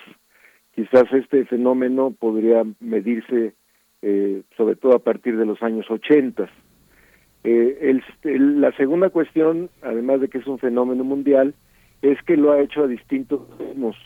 No todos los países han aumentado la desigualdad de la misma manera, al mismo ritmo, con la misma intensidad. Y Europa, a, pesar de que también se han visto aumentar las desigualdades, eh, lo ha hecho eh, a un ritmo menor, a un, en una intensidad más baja, mientras que América Latina y partes de Asia y sobre todo, como dice el reporte, el África subsahariana y, partes de, de, de Asia, eh, también lo han hecho muy rápidamente, incluso más rápido que México. Eh, ponen el caso de la India, en donde la India fue un país que avanzaba hacia una mayor igualdad en los años 60 después de su independencia y siendo pues como sabemos un país inmenso con desigualdades seculares de cientos de miles de años avanzaba su mayor igualdad incluso un mayor eh, reconocimiento de las castas y todo esto y sin embargo en los últimos 10 15 años ha venido aumentando aceleradamente la desigualdad también en este país. Entonces eso quiere decir que si la desigualdad aumenta a distintos ritmos, hay causas que hacen que este aumento eh, no sea parejo. Y ahí eh, hay que decir que las políticas públicas pues juegan un papel muy importante. De tal manera que el Estado ha respondido de distinta manera a las desigualdades en el mundo, con una respuesta más, uh, digamos, más positiva en el caso de Europa, sobre todo en los países como Alemania, este, Francia, etcétera, que sí han permitido o han impedido que la desigualdad aumente, pero no tanto como en, en otros países y también condiciones históricas, lo cual quiere decir que hay la política debe jugar un papel para impedir que estas desigualdades sigan aumentando, por lo menos sigan aumentando el ritmo tan acelerado como lo viene haciendo en América Latina, en partes de África y en partes de Asia. La tercera cuestión es que eh, la desigualdad es un problema del que tenemos que hacernos cargo todos, que se va a resolver a partir de una acción común en donde participe el Estado y los ciudadanos y esto va a resultar pues en una serie de o debe resultar en una serie de diálogos pero también de medidas políticas que debe tomar el Estado, los órganos del Estado, como los congresos legislativos, los ejecutivos eh, eh, y el aparato judicial incluso, para seguir evitando privilegiar a los que más tienen y tratar de imponer políticas que beneficien a los que menos tienen y se propicie una mejor distribución del ingreso. Esto desde luego va a tener y ha tenido siempre la oposición de los más ricos, pero lo importante aquí es entender que esta oposición de los más ricos pues se concentra no en el 10%, sino sobre todo en el 1 o menos del 1%, que son los que realmente ejercen un poder político o una presión política muy fuerte sobre los estados nacionales para impedir estas políticas de redistribución. Acabamos de ver un magnate mexicano muy conocido que tiene cadenas de televisión que dijo que el problema no era, perdón, la distribución del ingreso, sino producir más riqueza y que en la medida en que se producía más riqueza habría menos pobreza. Bueno, esa es efectivamente la, la visión de los ricos, que no quieren ninguna medida distributiva, sino que insisten en que entre más riqueza se produzca, pues todos saldremos ganando. Lo cual la historia no ha demostrado que no es cierto, este estudio demuestra que no es cierto, no basta producir más riqueza, hay que ejercer políticas para que esta pobreza, para que esta riqueza disminuya eh, en el sentido de que se haga más igualitaria, se concentre en, menos manos y por lo tanto la pobreza también vaya disminuyendo. Entonces es un problema del que tenemos que ser conscientes este eh, para presionar, para entender y para insistir en políticas públicas que tengan mejores efectos redistributivos y ahí eh, las reformas fiscales y los impuestos juegan un papel muy importante, puesto que los impuestos sirven no solo para que el Estado tenga dinero para políticas públicas en materia de salud y educación, que son las más elementales, o para eh, ayudar a la gente a que tenga una mejor vivienda o servicios urbanos como agua y drenaje, sino también sirve para redistribuir el ingreso. Y esta es la función que cumplieron los impuestos durante los años 50, 60, 70 en el mundo, sobre todo en Europa y en Estados Unidos. Y ahora las políticas fiscales han cambiado de tal manera que no redistribuyen el ingreso, sino que ayudan a profundizar la desigualdad por estas políticas neoliberales, de tal manera que los más ricos, comparativa históricamente, pagan menos impuestos en estos años, en estos 10, 15, 20, 30 años, que en los años 50, 60 y 70. Pues bueno, estos son de, de entrada, digamos, las observaciones que podría hacer a partir del estudio, y yo creo que podríamos hacer muchas más, pero bueno, para no cansar al auditorio, pues creo que con esto podríamos arrancar. Sí, sí claro, no, no, no, no nos cansamos de, de, escucharlo, profesor. Usted que es un hombre que, que sabe de economía, que sabe de derecho y que sabe de historia, hay una línea que corre, que este tipo de estudios también nos marcan una cierta ambición de, de, de igualdad. Yo pensaba cómo ha sido vista desde la religión y los valores, este, los valores de pues más básicos de la de lo humano. Pienso desde la Rerum Novarum hasta la Bore Exercens de Juan Pablo II y ahora la la encíclica que lanzó Fratelli Tutti, que se opone a todos estos estudios, la idea de Francisco, el Papa es tierra, casa y trabajo, que de alguna manera es el tema de la migración, el tema de la igualdad de los sexos o de la equidad y el derecho al trabajo. ¿Cómo entender este, estas valoraciones de, de este, econométricas eh, eh, que, que ponen el derecho internacional como si fuera igual para todos los países? ¿Cómo entender esto en el caso, en el caso de México, que todavía hay una parte en la que los valores eh, humanos, religiosos, están en la mesa de la discusión. ¿Cómo se discute la igualdad desde ese mirador también, este profesor? Sí, tiene usted mucha razón este, en el sentido de que el problema de la igualdad o la desigualdad es un problema cultural. Por eso es importante este estudio y por eso es importante este, comentarlo y hablar de la desigualdad abiertamente, no meterla en el closet, digamos, esconderla, sino discutirla abiertamente, porque efectivamente muchas gentes piensan que la desigualdad es algo natural a, a, los humanos, es parte de la, de la naturaleza humana, es parte de la vida, ni modo, hay que conformarse, hay que acostumbrarse, hay que decir que es una fatalidad de la que no podemos escapar, y hay un pensamiento distinto, crítico, que habido en la humanidad que piensa que la desigualdad es un problema que se puede y se tiene que resolver, que la justicia social, que eh, digamos las disparidades entre más ricos y más pobres tiene que combatirse y que este es un papel que todos tenemos que jugar para evitar eh, y tratar de disminuir las desigualdades. Esta lucha cultural entre quienes se conforman y piensan que no tiene remedio y quienes piensan o pensamos que sí tiene remedio y que hay que combatirla, eh, pues se ha dado a lo largo de siglos y milenios y ha participado, como usted dice, desde la iglesia, los partidos políticos, eh, las congregaciones de todo tipo, las organizaciones sociales de todo tipo, las familias, en las familias pueden encontrar estas distintas opiniones, eh, incluso yo diría que permean las clases sociales o los niveles de ingreso. Desde luego es usada la idea de que la desigualdad no tiene remedio en entre la población más rica, pero también hay gente que no gana mucho, que podríamos pensar que es pobre, que también piensa que la desigualdad es una fatalidad que no se puede corregir. Eh, entonces yo creo que por eso es importante que la comentemos y que se conozcan estas cifras, no solo porque son escandalosas y son muy impactantes, sino también porque creemos que la desigualdad puede y debe entenderse y combatirse, reflexionarse y por lo tanto que tiene remedio.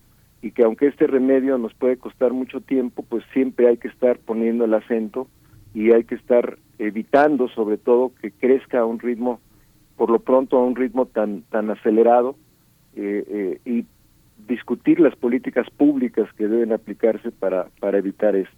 Entonces sí hay una batalla cultural, una batalla intelectual en economía, en sociología, en ciencia política, prácticamente en todas las disciplinas humanas. Hay estas dos tendencias en general, no quiero hacer una polarización, pero en general sí podemos encontrar estas dos tendencias dentro de la vida académica e intelectual entre quienes piensan que la riqueza y la concentración de la riqueza pues eh, no tiene remedio y quienes piensan o pensamos que sí hay que combatirla y que se puede y se debe combatir. Eh, profesor, bueno, es, es una gran noticia la de este informe, eh, porque cabe ahí la esperanza y también está el llamado a, todos a comprometernos en materializar, eh, en combatir la desigualdad. Resolver la desigualdad no es inevitable, dice el informe. dice, la, la desigualdad es una opción política y, bueno, es, es una cuestión entonces de políticas públicas y de, decisiones políticas. ¿Cómo, ¿Cómo se lee esta, esta propuesta que maneja el informe, esta provocación también eh, a la luz de la actualidad en México, del proyecto político vigente? ¿Cómo, cómo lo ve usted? ¿Cómo lo lee, profesor Saúl Escobar? Sí, yo creo que por eso decía que eh, eh, tenemos que pensar que, que la desigualdad es un tema que hay que hacernos cargo todos en el caso de México yo creo que se ha hablado demasiado de combatir la pobreza y se ha hablado menos o mucho menos de la desigualdad. Y las dos cosas no son exactamente iguales. Cuando se habla de la pobreza se habla de una parte del asunto, de los más excluidos, de los que menos tienen, pero no se habla de los más privilegiados, de los que más tienen, de los que se han favorecido de las políticas públicas. En cambio, cuando se habla de desigualdad, se habla de los dos lados de la moneda, de los más ricos y de los más pobres, porque precisamente cuando hablas de desigualdad tienes que medir, pues eso, lo que los que ganan menos y los que ganan más. Entonces, la lucha contra la pobreza tiene que estar vinculada a la lucha contra la desigualdad, porque si no, no vamos a avanzar ni en una mejor distribución de, de los ingresos y la riqueza, ni en un combate real a la pobreza. Entonces, eh, en ese sentido, en México, creo que hemos insistido demasiado en, hablar de pobreza y menos de desigualdad. Y en ese sentido, por ejemplo, hablar de una reforma fiscal en México, pues es muy importante. Como decía antes, esta reforma fiscal en México es aún más necesaria ahora, después o durante la pandemia, después de que eh, estalló la pandemia, de que caímos en pandemia, precisamente porque los recursos que se necesitan para salud son más altos, son más importantes, son claves, son vitales, entonces necesitamos más, el Estado necesita más recursos y eh, que mucha gente sufrió los efectos de la pandemia en sus trabajos y hoy hay un aumento de la pobreza laboral, entonces tenemos que pensar que esos impuestos y esos recursos adicionales pues tienen que venir de los más ricos por tanto por razones de desigualdad histórica como por razones de urgencia. Y entonces una reforma fiscal en México pues es indispensable.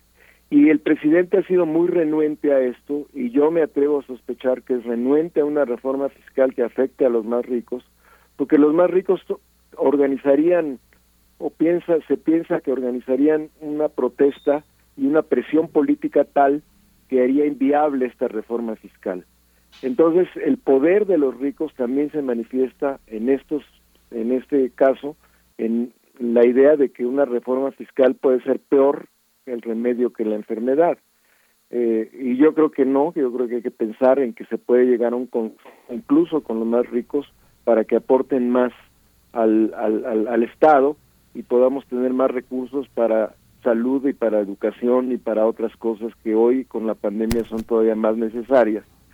Eh, eh, pero es una decisión que hay que dar. Que aunque el presidente diga que no, no es necesaria una reforma fiscal, eh, nosotros tenemos que discutir el asunto precisamente por este tema de la desigualdad que se ha empeorado con la pandemia. Entonces yo creo que este estudio nos sirve para abrir esa discusión sobre la reforma fiscal y sobre otras políticas públicas, no solo una reforma fiscal que afecte a los más ricos. Pero bueno, el estudio trae un capítulo especial sobre reformas fiscales en el mundo, porque es un problema también mundial. Como dije antes, los, los impuestos a los más ricos y a las empresas más poderosas ha venido cayendo en el mundo en lugar de aumentar en comparación a los años 50 y 60 del siglo pasado. Y en México también ha sido igual, pero lo que no podemos hacer es resignarnos a que esto tiene que ser así. Yo creo que hay que abrir un debate y presionar a la Cámara de Diputados y al Senado para que abra este debate sobre una reforma fiscal, que insisto tendría que ser una reforma progresiva que afecte a los más ricos y, beneficie a la clase media y a los más pobres. Eh, creo que esto es posible, ahí, ahí en el documento vienen ideas, en México se han producido también ideas por el Grupo Nuevo Curso de Desarrollo, que tiene su sede precisamente en la UNAM. Hay estudios que hablan de que no se tendría que grabar al 10% más rico, sino quizás al 1% o menos del 1% más rico para lograr un aumento de los recursos en manos del Estado, que sería muy útil para combatir los problemas de la pandemia, los problemas más urgentes de la pandemia, como este problema de la salud. Este, este tema, como usted lo está planteando, profesor, es de una, de una enorme complejidad, porque, bueno, no sé si logre plantear bien mi pregunta, pero eh, el sostén ideológico de, la, de esta idea de desigualdad que usted eh, eh, elabora ahora, no de la pobreza, sino de la desigualdad, ha sido también una de las quejas fuertes en el gobierno de López Obrador, que justamente usted lo señala, esta posibilidad de que sí se abra un debate sobre una reforma fiscal. El presidente de pronto lo hace, de pronto el año pasado le dijo a Slim en Guerrero, no todo México es territorio Telcel, así que piénsalo, piénsalo. Y Slim lo retiró. México no es territorio Telcel. Es evidente que hay lugares donde, como dice el presidente, pues no hay señal, no hay señal de nada, ¿no? Pero este, este sostén de la, de la clase media es suficiente como para sostener en términos electorales un proyecto de gobierno o es eh, eh, o sectores ideológicamente sostenidos en otros paradigmas, los más pobres, entienden esta idea de desigualdad como protesta política, como acción, acciones civiles, este profesor.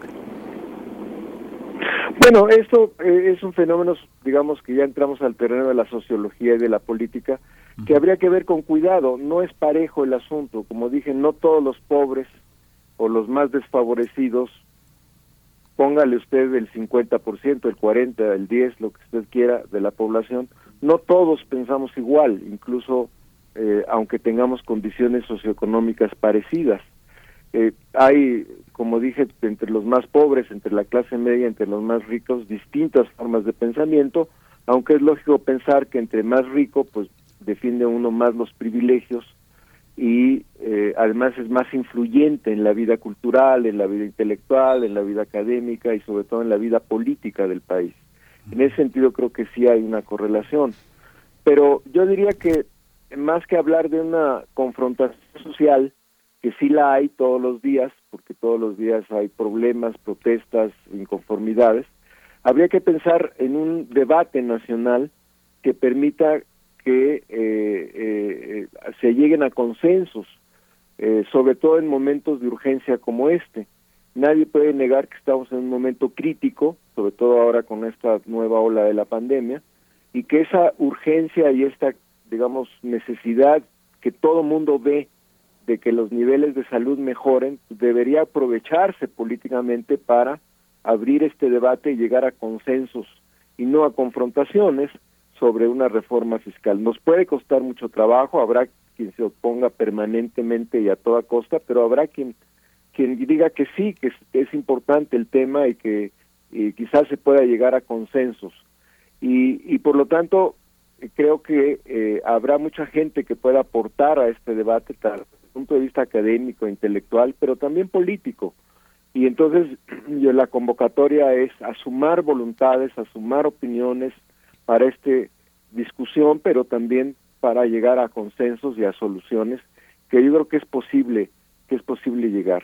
Y en ese sentido, pues perder un poco el miedo a, a abrir esta, este debate. Históricamente, una reforma fiscal en México ha sido un debate rudo, difícil, eh, lleno de presiones políticas. Este, cada vez que se abre el tema, los sectores más privilegiados, las cámaras empresariales, la Coparmex, etcétera, inmediatamente ponen el grito en el cielo. Pero en estos momentos de urgencia y de eh, crisis y pandémica y de todo tipo, pues yo creo que podría aprovecharse para abrir esa discusión y tratar de convencer a todos de que es importante tomar medidas en muchas materias, pero también en materia de reforma fiscal, este, dada la situación que estamos viviendo. Pues profesor Saúl Escobar Toledo, estamos ya al límite en el cierre, pero sí me gustaría eh, que nos compartiera una reflexión sobre la cuestión de género y la desigualdad que tiene un lugar importante, así como el cambio climático también en este informe. Eh, el, progreso en ese sector, entre las mujeres, es muy lento. En, en 30 años, bueno, en 1990 los ingresos laborales en mujeres se acercaron al 30%. Hoy ha avanzado menos de 5 puntos porcentuales, está en un menos de un 35%. ¿Qué refleja este informe con respecto a la cuestión de género y la desigualdad en el mundo, doctor? Pues para decirlo en términos muy breves, quiere decir que en México somos muy machos, somos muy machistas, hay una cultura machista y esa cultura machista es parte de una cultura de la desigualdad, eh, parte de una cultura del privilegio, porque las mujeres no ganan lo mismo porque no trabajan eh, de la misma manera que los hombres. Eh, trabajan eh, menos, es el, comparativamente, es decir, el porcentaje de mujeres del total de mujeres es menor que el total eh, de los hombres.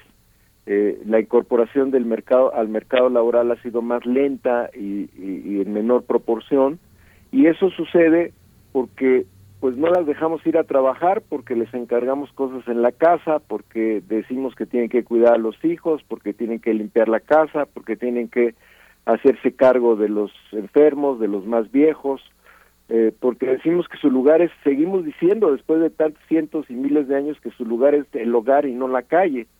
Y entonces este impedimento de que se incorporen al mercado laboral, pues es parte de la desigualdad. Por el otro lado, además de esta cultura machista, pues también hay una cultura de discriminación laboral porque eh, frecuentemente no podemos generalizar, pero podemos encontrar casos, en muchos casos en que a trabajo igual no hay salario igual. Hay personas del sexo masculino y del sexo femenino que pueden desempeñar la misma tarea y, sin, y, y trabajar las mismas horas y sin embargo no ganan igual. El salario también es distinto según el género a pesar de, de que realicen labores y, y trabajen más o menos al mismo los, el mismo tiempo. Y también hay que decir que precisamente por esta situación de desventaja y dado que los hogares mexicanos requieren más ingresos porque ya no basta el ingreso del jefe del papá como tradicionalmente había sido entonces las mujeres salen a trabajar en condiciones desfavorables y obtienen los empleos más precarios o proporcionalmente a los hombres tienen empleos más precarios eh, eh, eh, tanto en la economía informal como en los trabajos asalariados. Entonces, este, todo esto crea un, una situación en que la mujer sufre desde el punto de vista de la desigualdad más que los hombres por todo esto que estoy mencionando. Yo creo que hay que combatir la cultura machista en el hogar, pero también combatir las desigualdades en el centro de trabajo, este y otras cosas que suceden en el centro de trabajo que ya tienen que ver más bien con el respeto y evitar pues el acoso laboral, el acoso sexual y la discriminación que se manifiesta a veces todavía en muchos sentidos contra la mujer. Pues profesor Saúl Escobar, Qué manera, qué manera tan puntual de decirlo, tan comprometida. Muchas gracias. Pues nos sumamos a todo su sentir y a su saber. Gracias por esta mañana. Y pues seguimos, seguimos eh, eh, en el análisis de esta realidad global y local en la que vivimos. Muchas gracias, profesor. Gracias a ustedes. Un saludo muy caluroso. Hasta luego.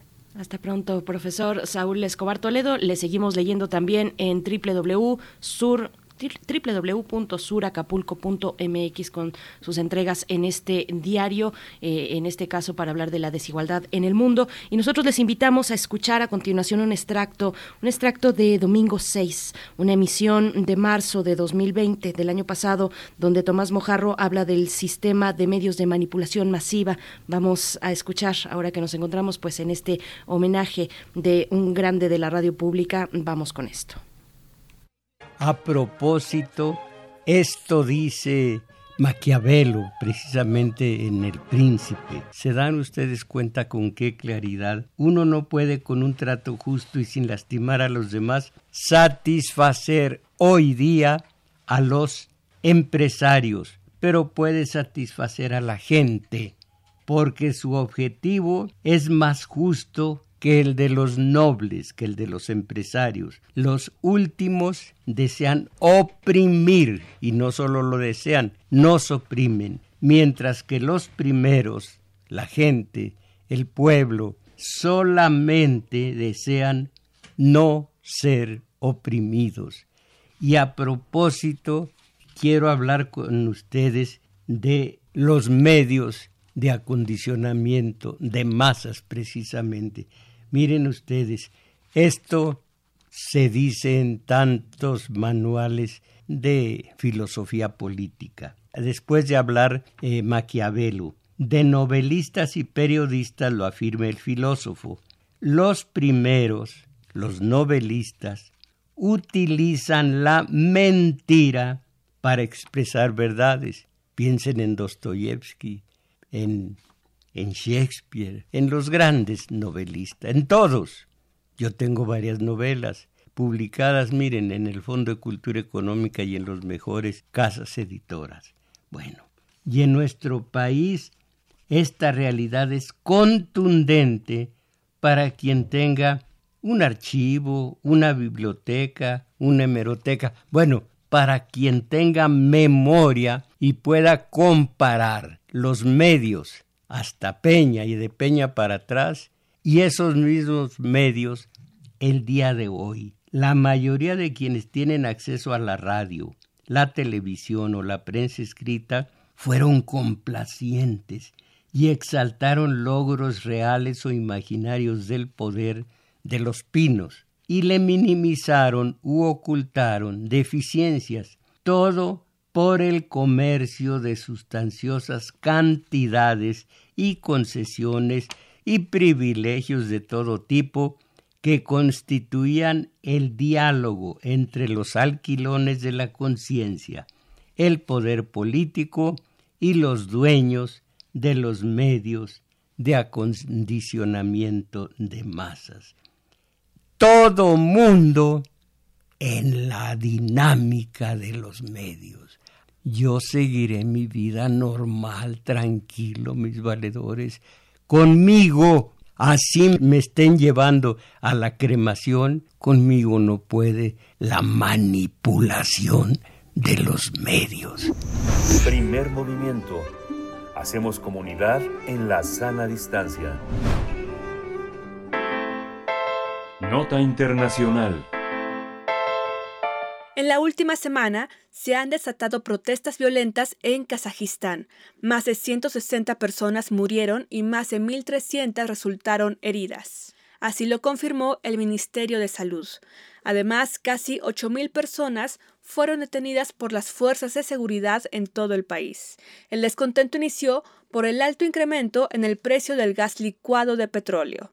Desde el 2 de enero, las manifestaciones se han propagado por todo el territorio. Recientemente, el presidente de Kazajistán dijo que su país había resistido a un intento de golpe de Estado con apoyo de Rusia. En una reunión virtual con los integrantes de la alianza militar CSTO, liderada por Rusia, el mandatario afirmó que ya se había restablecido el orden en el país. Sin embargo, dijo que continúa la búsqueda de terroristas que intentaron el golpe de Estado. A su vez, el presidente ruso Vladimir Putin dijo que los disturbios habían sido originados por fuerzas destructivas internas y externas y que la alianza militar no permitiría que otras fuerzas desestabilicen. Kazajistán está gobernado por el mismo partido desde que se independizó de la antigua Unión Soviética en 1991 tendremos una charla sobre la situación en Kazajistán ante las protestas por el incremento en el precio de los combustibles. Este día nos acompaña Ángel Marrades, politólogo y analista del medio Descifrando la Guerra. Bienvenido. Buenos días, Ángel Marrades. 30 años ya, 30 años ya de resistencia de este país, eh, Kazajistán, para conservar su independencia y su dignidad. ¿Cómo lo valora, cómo lo valora usted frente a estas declaraciones de Putin, este juego de fuerzas en los que también el mundo occidental, el mundo internacional de las organizaciones también tiene su mano metida? ¿Cómo lo, cómo lo tendremos que entender en el marco de estas desigualdades? Vale, eh, bueno, yo creo que lo primero es poner las protestas en su contexto, porque la cosa ha escalado un poco fuera de lo esperado, ¿no? Pero en realidad las protestas empiezan por esas razones económicas que habéis, que habéis aducido. es decir, lo que se han acumulado son muchas desigualdades, muchas carencias que ha hecho que pues estas protestas hayan surgido en el oeste del país. Eh, después han tomado otro, otro cariz a lo largo de los días y sobre todo lo que hemos visto en Almaty creo que es lo más importante. Luego del paso de los días, Ángel Marrades, ¿en qué momento se encuentra hoy el gobierno, el control eh, por el poder político en el país? Claro, sí, esa es la, cuestión esencial, porque eh, las protestas en, la ciudad de Almaty, ¿no? que es la, ciudad, el centro económico del país realmente, a pesar de que la capital sea otra, ahí es donde ha ocurrido eh, toda esta lucha por el poder, porque realmente las protestas de carácter económico han mutado en una lucha entre las distintas élites que gobiernan el país, principalmente el clan del presidente Nazarbayev, que es el, que ha gobernado desde la independencia. Entonces, lo que hemos podido ver es lo que parece ser quizá un intento de golpe de Estado interno por parte de algunas fuerzas de seguridad que, que buscaban en este momento de crisis eh, dar un golpe de mano para eh, recuperar posiciones.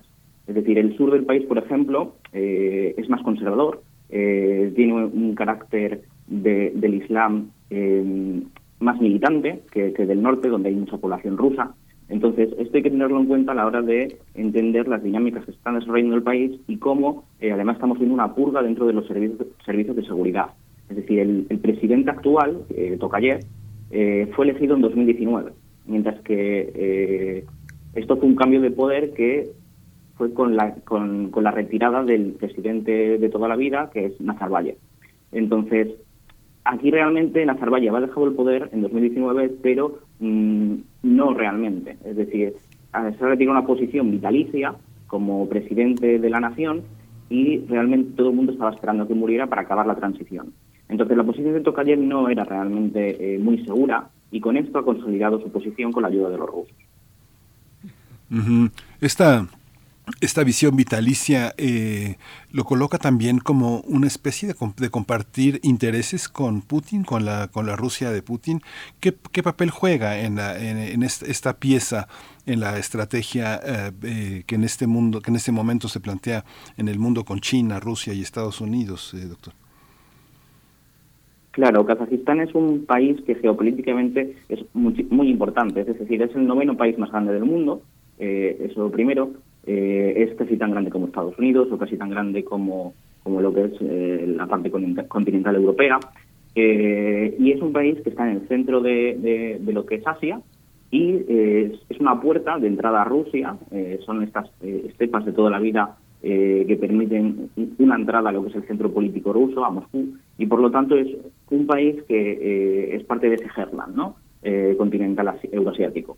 Entonces, mm, por ahí pasan muchas tuberías de gas, muchos oleoductos, entonces, por lo tanto, es muy importante la posición de Kazajistán. desde la salida de, Estados Unidos de, Afganistán, obviamente, la presencia de Estados Unidos en la región ha disminuido y Kazajistán tradicionalmente ha llevado una política multivectorial, es decir, mantenían tanto relaciones con Turquía como con Rusia, como Estados Unidos, como la Unión Europea, como con China. Eh, desde eh, la salida de Estados Unidos, pues ahora mismo hay la, influencia de, Washington eh, es mucho menor y, esta, y Rusia ha aprovechado esta situación para posicionarse y básicamente acabar quizá con esa política multivectorial y acercarlo a su área de influencia. ¿Cómo, ¿Cómo se ven esas alianzas en torno a, Kazajistán? Un poco profundizar incluso en, en, la cuestión de la organización del Tratado de Seguridad Colectiva. Eh, ¿Cómo se ven esas fuerzas que intentan enviar fuerzas de paz al país?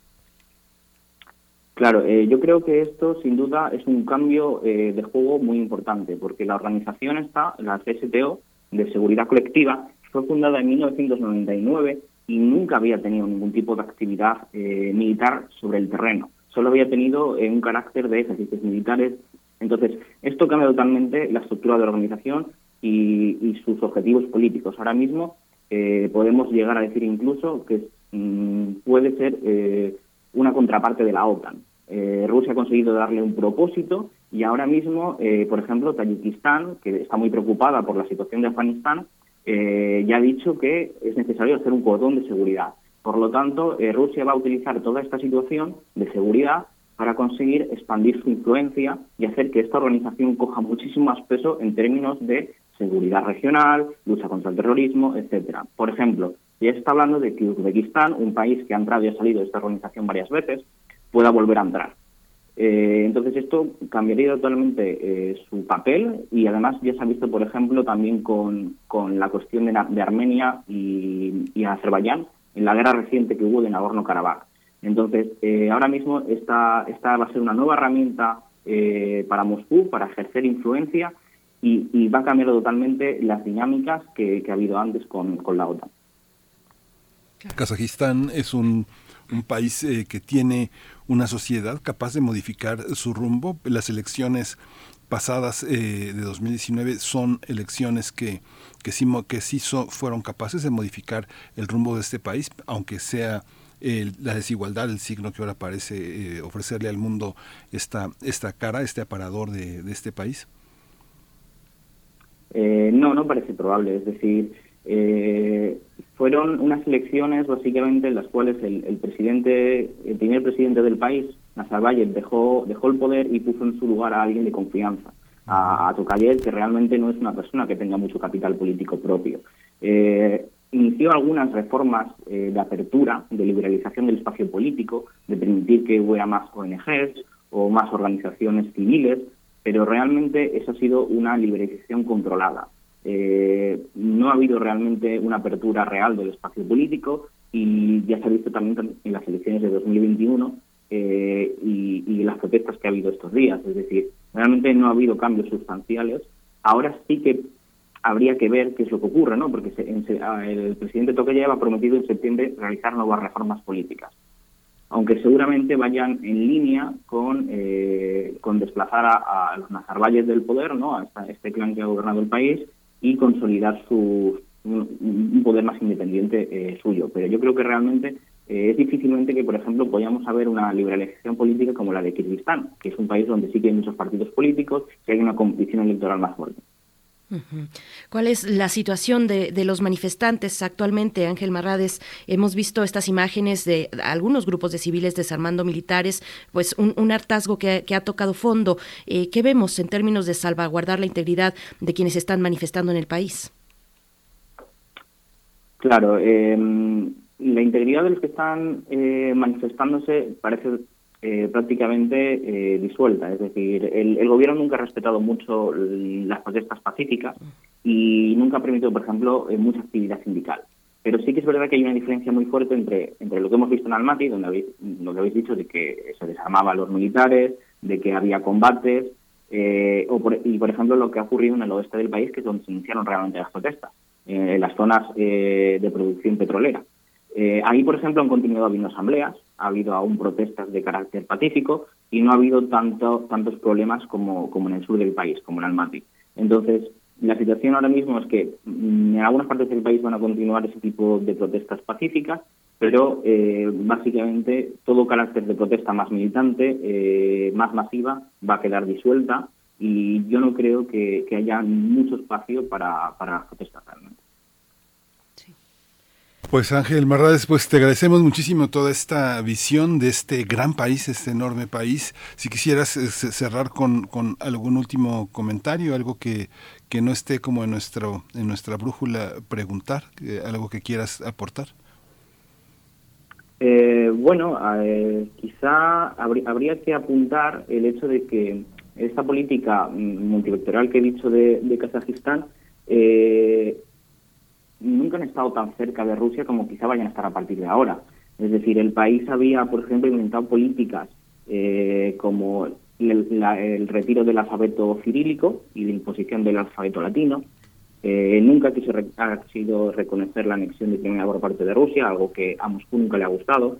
Eh, y además, últimamente querían poner nuevas leyes, por ejemplo, para disminuir la enseñanza del ruso en la educación eh, o, por ejemplo, ha habido una polémica con los carteles, porque ponían como que el cartel, los carteles eh, en general tenían que estar siempre en kazajo y era una sugerencia, una posibilidad de que estuvieran en ruso.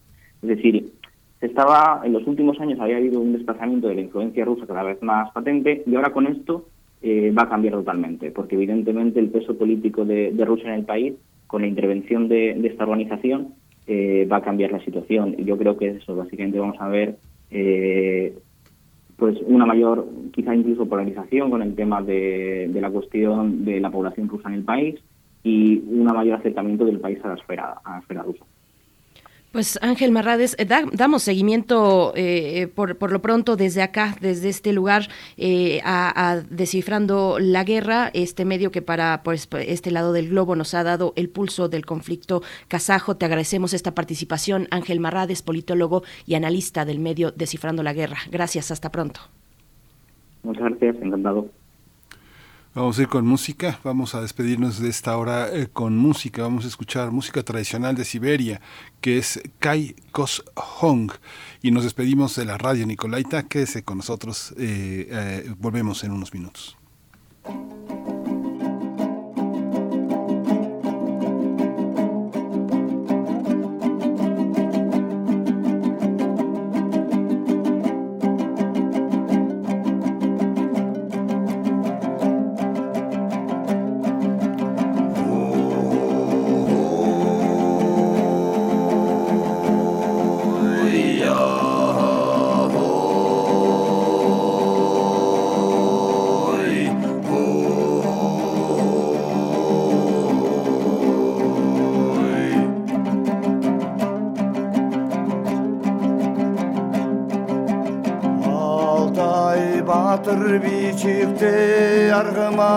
karardı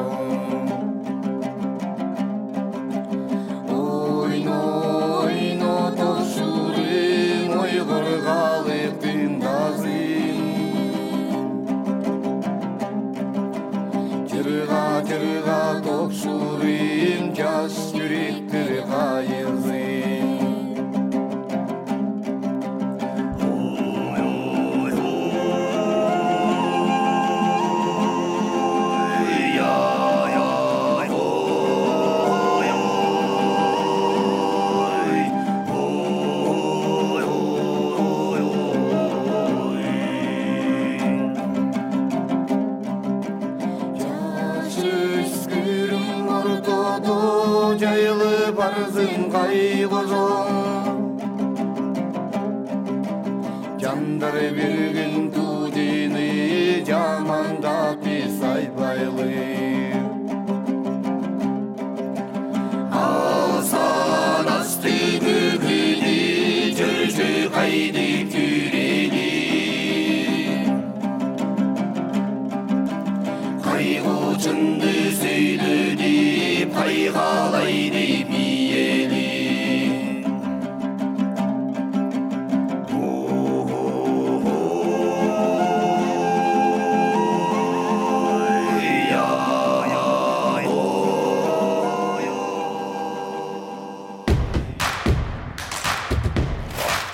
redes sociales. Encuéntranos en Facebook como Primer Movimiento y en Twitter como arroba PMovimiento.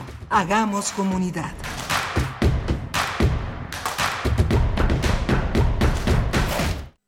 El corazón es la caja de ritmos que orienta nuestro camino. Sigámoslo. Que la música sea su alimento. Miocardio, la génesis del sonido una transfusión sonora de Radio UNAM para tus oídos. Viernes, 18.15 horas. Retransmisión, domingos a las 14.30 horas. Radio UNAM, experiencia sonora. Hipócrates 2.0 Mantenerse informado es parte importante de la vida. La información nos da la oportunidad de tomar las mejores decisiones, principalmente para la salud. Soy Mauricio Rodríguez, conductor de Hipócrates 2.0, donde cada semana llevamos para ti los mejores contenidos y especialistas en materia de salud. Escúchanos. Hipócrates 2.0, martes a las 18 horas, por Radio UNAM. Experiencia Sonora. Habla Alejandro Moreno, presidente nacional del PRI. En el PRI impulsamos a los jóvenes para que puedan emprender y abrir su negocio. Trabajamos para que ningún comercio tenga que cerrar sus puertas. En el PRI sabemos de los grandes esfuerzos de las mujeres para sacar a la familia adelante. México saldrá adelante sin que nadie se quede atrás. Somos centrones. En el PRI, la familia antes que todo. PRI. La Ciudad de México en los ochentas fue nido de jóvenes eclécticos, creativos y desfachatados, lo que dio lugar a una gran riqueza cultural. No te pierdas la exposición El eterno retorno de Jesús y los mutantes. Escenas del entorno underground en 47 fotografías de Rubén Ortiz Torres. Disponible en la Galería Rampas del Museo Universitario del Chopo.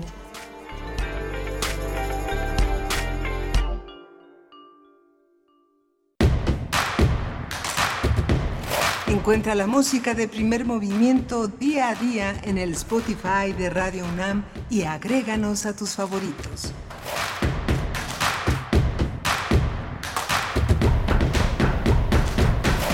Ya estamos de vuelta en este miércoles 12 de enero de 2022. 2022, ya qué rápido se ha pasado eh, por todo este, todo este tiempo de pandemia, pero estamos aquí acompañándoles, haciendo comunidad a través de las frecuencias universitarias en el 96.1 y en el 860 de AM también, igualmente en www.radio.unam.mx. Les saludamos desde hasta donde sea que nos estén escuchando. En esta mañana también se encuentra allá en cabina mm, Frida Saldívar con un poco de distancia en la producción ejecutiva, Violeta Berber en la asistencia de producción y Arturo González en los controles técnicos para llevar a cabo pues y a buen puerto esta nave radiofónica hasta las 10 de la mañana. Mi compañero Miguel Ángel Quemain, que hoy, eh, hoy le toca la poesía necesaria, está en la voz de este espacio. ¿Cómo estás, Miguel Ángel? Buenos días. Hola, hola Berenice Camacho, buenos días a todos nuestros radioescuchas. Eh, hemos tenido dos horas muy intensas de muchísima información. Abrimos con Jasmina Barrera con su nueva novela Punto de Cruz,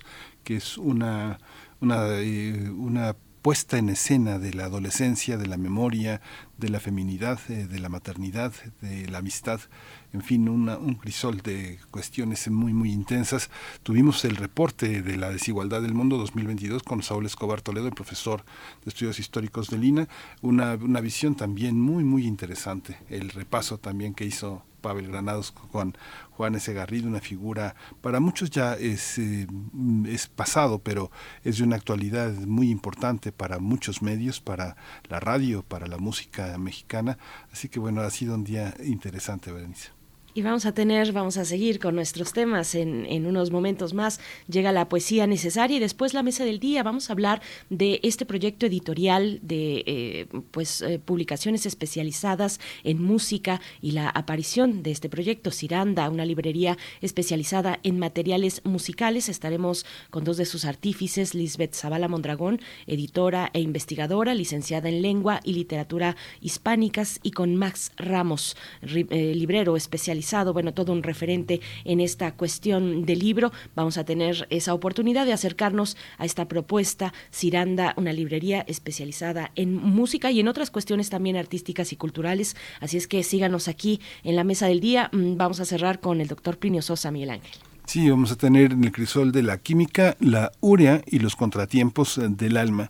Este es el tema con el que Plinio Sosa cierra esta edición de primer movimiento. Plinio Sosa es académico de tiempo completo en la Facultad de Química, está dedicado a la docencia y también a la divulgación de la química. Por supuesto, y bueno, nos comentan acá en redes sociales sobre este audio que compartimos con ustedes, parte de un extracto que se emitió desde domingo 6, el espacio de Tomás Mojarro aquí en Radio UNAM, eh, un, un, audio que tuvo lugar el, en marzo del año pasado, en marzo sí, del año pasado, ay, estoy un poquito revuelta ahorita con las fechas, eh, pero eso pasa a principios de cada año, pero, pero bueno, finalmente fue una, una manera reciente de eh, dar cuenta pues de, de, un espacio como ese, de tanta tradición y de tanto legado como el que eh, realizó Tomás Mojarro en domingo 6, antes domingo 7, de nuevo, pues esa, esa vena combativa y de extraordinario narrador también que de nuevo nos deja muchas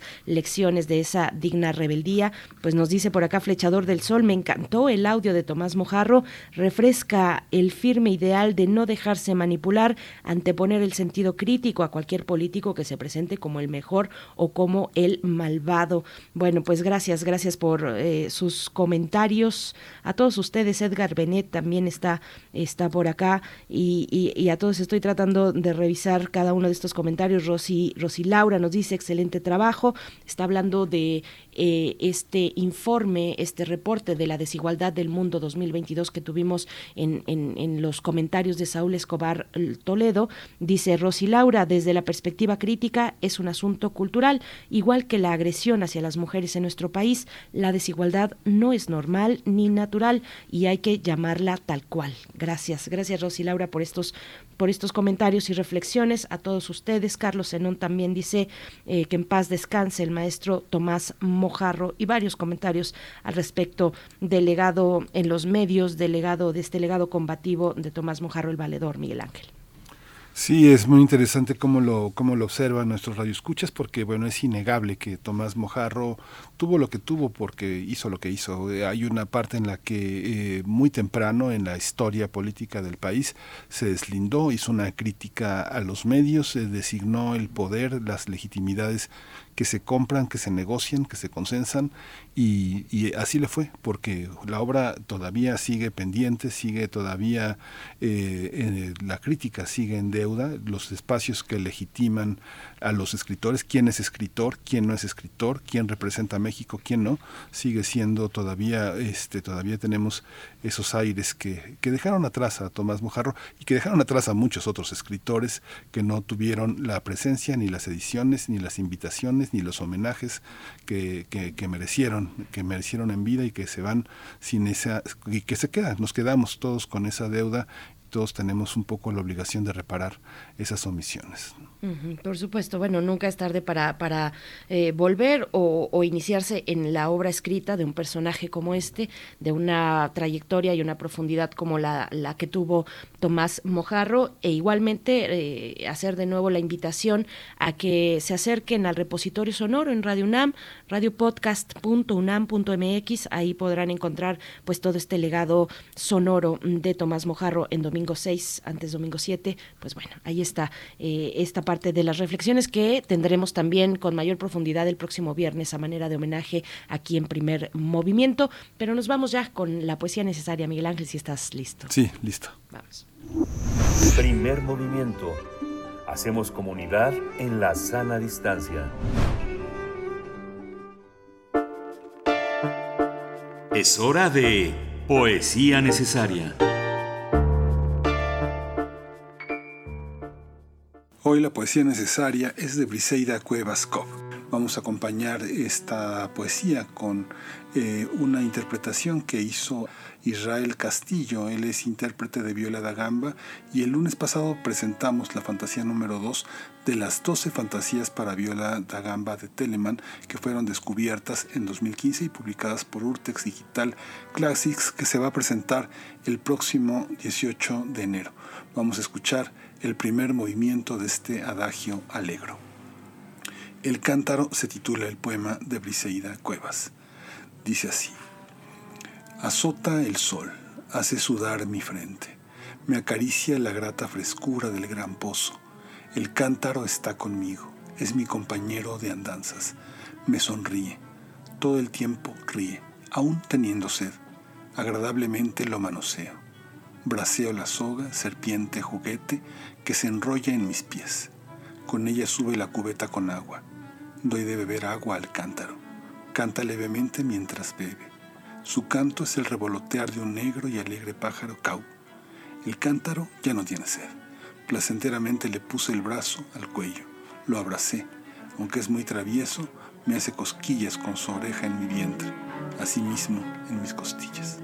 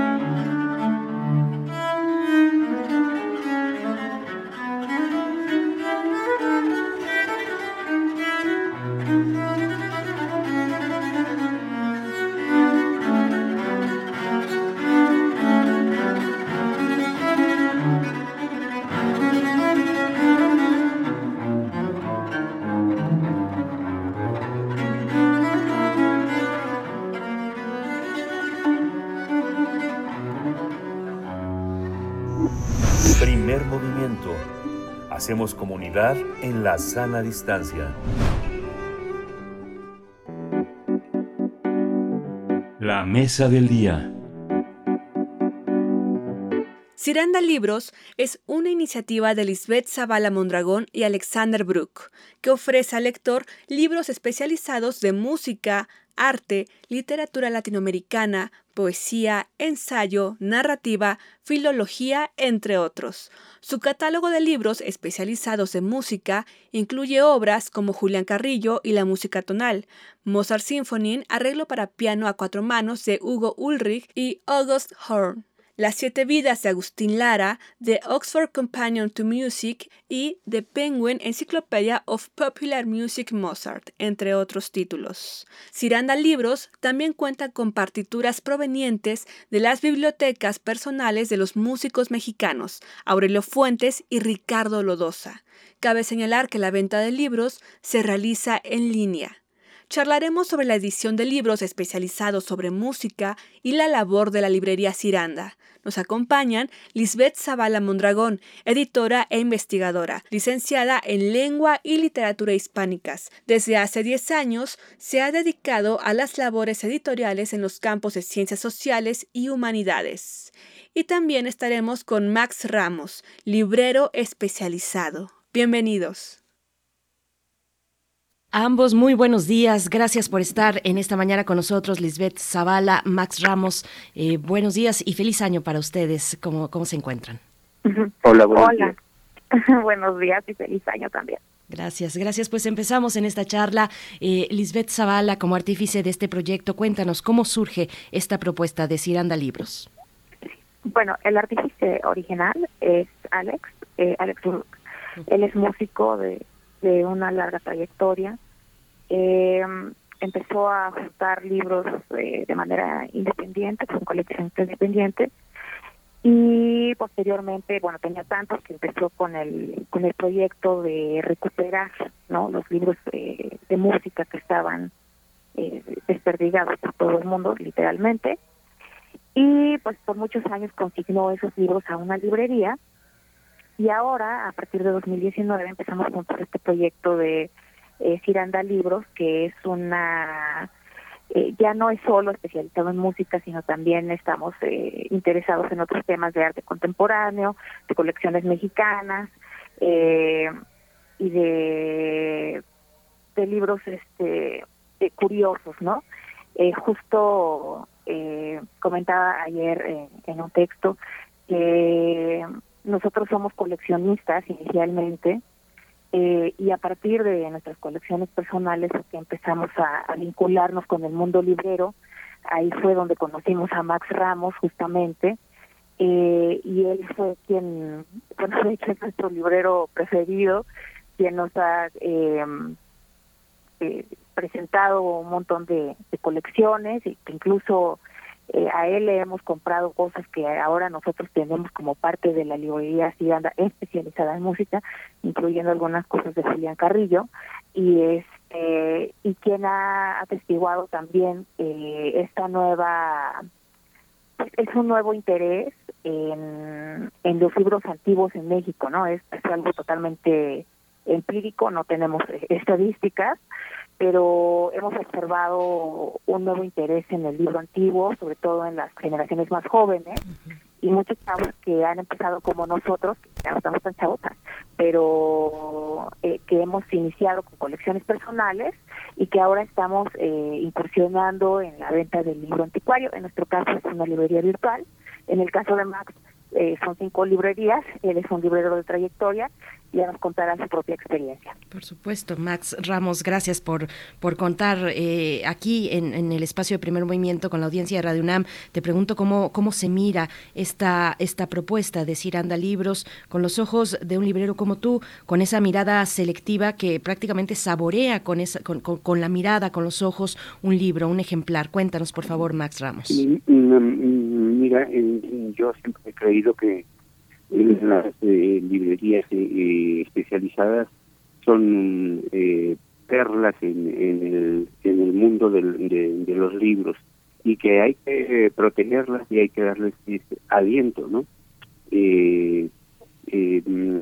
cada vez que alguien me menciona, oye, mi proyecto es sobre pura novela negra y quiero abrir una librería este, sobre temas de de crímenes a través de la literatura, todo lo que es literatura sobre crímenes, este, me, anima y este y yo también empiezo digamos como a crear digamos como un mundo un universo que al que al que me al que me une este, con una gran satisfacción eh, en el caso de, este, del asunto de, de mm, coleccionar hacer acervo sobre libro eh, sobre música, creo que es un, asunto extraordinario, porque sí creo que hay eh, un público eh, lector eh, de, de, esos materiales, de, ejecutores de instrumentos que siempre están buscando los materiales y que de repente se, se les ve como sedientos, aves raras, extrañas, eh, y como personas desterradas del paraíso, del paraíso librero y del de, y del paraíso editorial. Entonces eh, vienen a cumplir una función y siempre creo que es bueno proteger ese tipo de proyectos. Yo siempre he creído que, que, deben ser bienvenidos y ya me imagino, porque así he vivido este más y porque por mi, mi, mi gusto personal en el trato con con este, los lectores y yo prefiero verlos en, físico. Entonces espero que en algún momento mm, vea vea su galerón, vea sus sus infinitos estantes con materiales de, de, música, con las grandes partituras, con las grandes este, eh, biografías de, de los músicos y, eh, y, material para este, ejecutantes, ¿no? Me sigo contigo, Max Ramos, porque eh, hay una, eh, me ha tocado ver eh, la sabiduría de, de, los libreros, de los grandes libreros, como de los que tú formas parte en esa, en esa tradición, que tienen contacto con grandes bibliófilos, no sé, pienso en Guillermo Tobar y de Teresa, pienso en José Luis Martínez, pienso en como gente que ya no está con nosotros, pienso en Monsiváis, pienso en alguien que sí está con nosotros, como el Fisgón, que son eh, gente que da la vida por un ejemplar y que, y que los atesoran de una manera benigna, en el sentido de que no hay una cosa de, de acumulación este, mañosa o avara, ¿no? sino que hay una parte de, de consulta, de disfrute libro, pero hay otra parte, Max, que cuando uno se acerca con estudiantes que están en la elaboración de tesis y uno se, se, se, sienta con los bibliotecarios a, hablar de libros, es muy impresionante cómo los bibliotecarios también tienen esa capacidad de cambiar de canal y poder explorar cualquier tema. ¿Cómo es tu experiencia en ese sentido? ¿Cómo se adquiere? ¿Cómo adquiere un librero ese saber? ¿Cómo es el contacto? ¿Y cuál es la diferencia entre un bibliotecario, hoy que son indispensables los bibliotecarios y que nos orientan también de una manera distinta a los grandes libreros? Un poco, cuéntanos un poco esa experiencia sobre la especialización de una librería. Sí, mm, eh, siempre he creído que el, librero se alimenta de dos de dos formas, eh, digamos, abreva de dos formas casi directas. Una es sus propias lecturas. Eh, luego eh, viene el reforzamiento cuando eh, empiezas a, este a, cumplir tu función en acercarle materiales al, al lector, al bibliófilo, al coleccionista. porque siempre te van adiestrando, son precisos en lo que quieren, quiero la, la autobiografía en el, editorial eh, Alianza de Bolsillo en cinco tomos en la edición que salió en los 90. Esa es la que quiero. ¿Y por qué? Ah, porque viene con tal prólogo y, y te van especificando. Entonces, eh, uno como librero es una máquina recolectora de materia, de, de, como si fuese un, archivero bibliográfico que se, se, se, encarna y forma parte de tu hueso es, eh, es eh, ¿y cómo se da eso? Eh, pues yo creo que es por el, el gusto eh, eh, personal de estar en ese oficio, porque con el, digamos, el, el estudio y precisión, pues te, puede te puede dar un, o sea, la, la academia te puede dar una muy buena parte para alcanzar esos registros, para ser dinámico pero de ahí a, realmente saborear y cuando digo que se te quede en el hueso, en la sangre, eso ya, corresponde más a un a un gusto eh, personal. Y la otra cosa es que uno debe estar siempre con, con el oído eh, abierto. Yo frente al lector me comporto sobre todo como en un enorme este, oreja, escuchando y una eh, oreja que lo va envolviendo sin saber el lector lo, lo que está ocurriendo, como una especie de caracola monstruosa que se enreda en el lector y estás percibiendo por medio de lo que está platicando, porque puede ser una charla casual, pero tú estás absorbiendo esa charla y lo estás traduciendo en títulos, en, en, en material que le vas a acercar, y mientras sigue hablando tú te desplazas lentamente y le acercas enfrente, enfrente del mostrador del escritorio materiales que de repente cuando él incline eh, la cabeza y vea esos títulos, va a decir, pues esto es parte de lo que me interesa. Y uno con discreción nunca tiene que decir, ah, mira, yo te conseguí eso. No, eh, parte del ritual y de la magia es ponerlo, deslizarlo, para que el otro sienta que él lo encontró. Yo creo que eso es lo más importante. Lo que importa es, digamos, el lector. Ahora, un, un apuntamiento sobre lo que lo que acabas de decir em, de los coleccionistas como Guillermo Musiváis y, y de repente a veces pensamos que ahí puede haber, digamos, como eh, algo mañoso en ciertos eh, coleccionistas de avarientos que se lo quedan y lo encarcelan.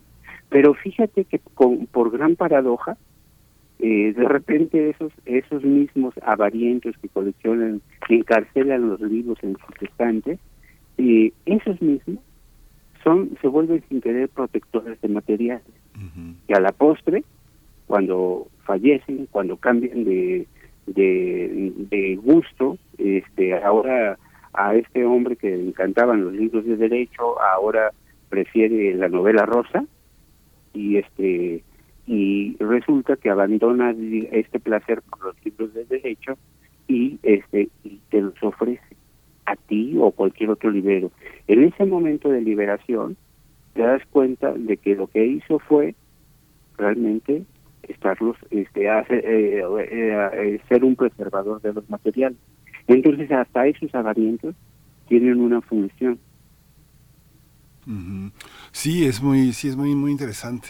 Y, bueno, digo, pienso en gente como Guillermo, como Monsiváis, que finalmente toda la colección de grabado, manilla, todo eso finalmente lo donó, lo donó a la estampa, al estanquillo, finalmente quedó, quedó, que quedó devuelto, quedó devuelto a México. Pero en esta, en esta parte también, eh, eh, Lisbeth Zavala, tú has tenido la experiencia también de estar, de navegar entre distintas lenguas. Eh, tu último trabajo estuvo muy vinculado a la lengua alemana. Cuando alguien es un librero especializado, este, logra mantener una circulación de ideas. Pienso también, pienso en México, que es un gran país, pero pienso las pequeñas librerías de estos grandes seres que están en Bogotá, en Lima, en, Santiago, en que, que sostienen Caracas, eh, que sostienen eh, Mm, el interés de, la circulación de muchas ideas, las bibliotecas, las librerías de en español que están en París, en Berlín, este, en Londres, son algo increíble. ¿Cómo cuando algo pasa en tus manos, cuando ejemplares que uno los ve en Ciranda, libros eh, que son catálogos que parecen los de una de los de una academia, eh, ¿cómo te desprendes? ¿Cómo duele desprenderse de los libros? Cuando se encuentran los libros, no, no duele, porque son ejemplares únicos en la mayoría de los casos, como dice Max Ramos, se consigue un libro que alguien te pide, pero sabes, sabes también cuando consigues libros que hay un alguien para ese libro que tarde o temprano lo va a pedir o tú lo vas a ofrecer. ¿Cómo es esa, cómo es ese diálogo con esos libros? Sí, pues eh, realmente sí, sí duele desprenderse de algunos libros eh, de hecho, nos ha pasado en varias ocasiones que, llega la gente por, por su ejemplar eh, a recogerlo aquí a la casa o se lo mandamos, etcétera, y, y nos damos cuenta de que nos arrepentimos, ¿no? Porque decimos, híjole, ¿por qué le vendí ese libro? Eh, nos pasó, por ejemplo, eh, en el caso de, de los primeros libros de Porrúa, este que claro, que también es algo bien interesante porque uno se va dando cuenta de qué es lo que valoras y de qué, y de cuál es el valor que tú le pones al libro, ¿no? Y de hecho realmente el comprador es el que le pone el valor al libro. Entonces, por ejemplo, para nosotros eh, nos pareció un gran hallazgo, ¿no? Eh, tener en nuestras manos las el primer libro de Porrúa hecho en México, ¿no? El primer libro de Porrúa hecho en cualquier lugar que, que fue un libro hecho en España. Eh, y nosotros lo tuvimos dos veces. El primer libro de hecho en México, que fue publicado en 1914, las 100 mejores poesías líricas mexicanas. Y por supuesto, cuando lo anunciamos en nuestras redes sociales, inmediatamente se vendió, ¿no? Eh, se vendieron los dos ejemplares. Pues primero se vendió eh, uno eh, cuando lo anunciamos y el otro tardamos un poquito en anunciarlo este y pues también se fue en cuanto en cuanto estuvo ahí no después nos quedamos pensando híjole eh, nos hubiéramos quedado con uno no este eh, es un ejemplo no pero en realidad hay muchos otros eh, hay muchos otros libros que no quisiéramos vender. Por ejemplo tenemos un libro que desde mi perspectiva está muy caro y hemos pensado, ¿por qué está muy caro? Y pensamos, es que a lo mejor no lo queremos vender, ¿no? Que, que es una novela de Silvia Mistral, una exiliada, eh, que está firmado, está dedicado para un comunista que estaba en la cárcel en Francia, ¿no? Entonces tiene una historia y bueno, eh, no nada más es por eso es importante, ¿no? Sino también porque es el primer libro de editorial Minerva, este tiene muchos eh, tiene muchos eh, pequeños detalles que lo hacen importante desde nuestra perspectiva, ¿no?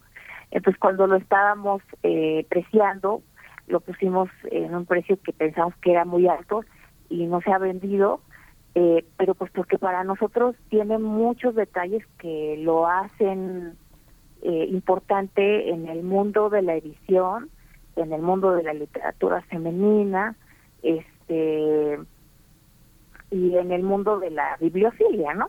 Entonces, este, por eso fue que, que le pusimos un precio alto, pero por otro lado pensábamos, ah, es que a lo mejor no lo queremos vender en realidad, ¿no? Porque nos parece una pieza interesante. Hay otros libros, eh, por ejemplo, en el caso de música, eh, bueno, por supuesto tenemos libros que no vendemos, ¿no? Que adquirimos, o sea, que, que vamos comprando pensando para la librería, eh, pero que al final pues decidimos eh, no vender, ¿no?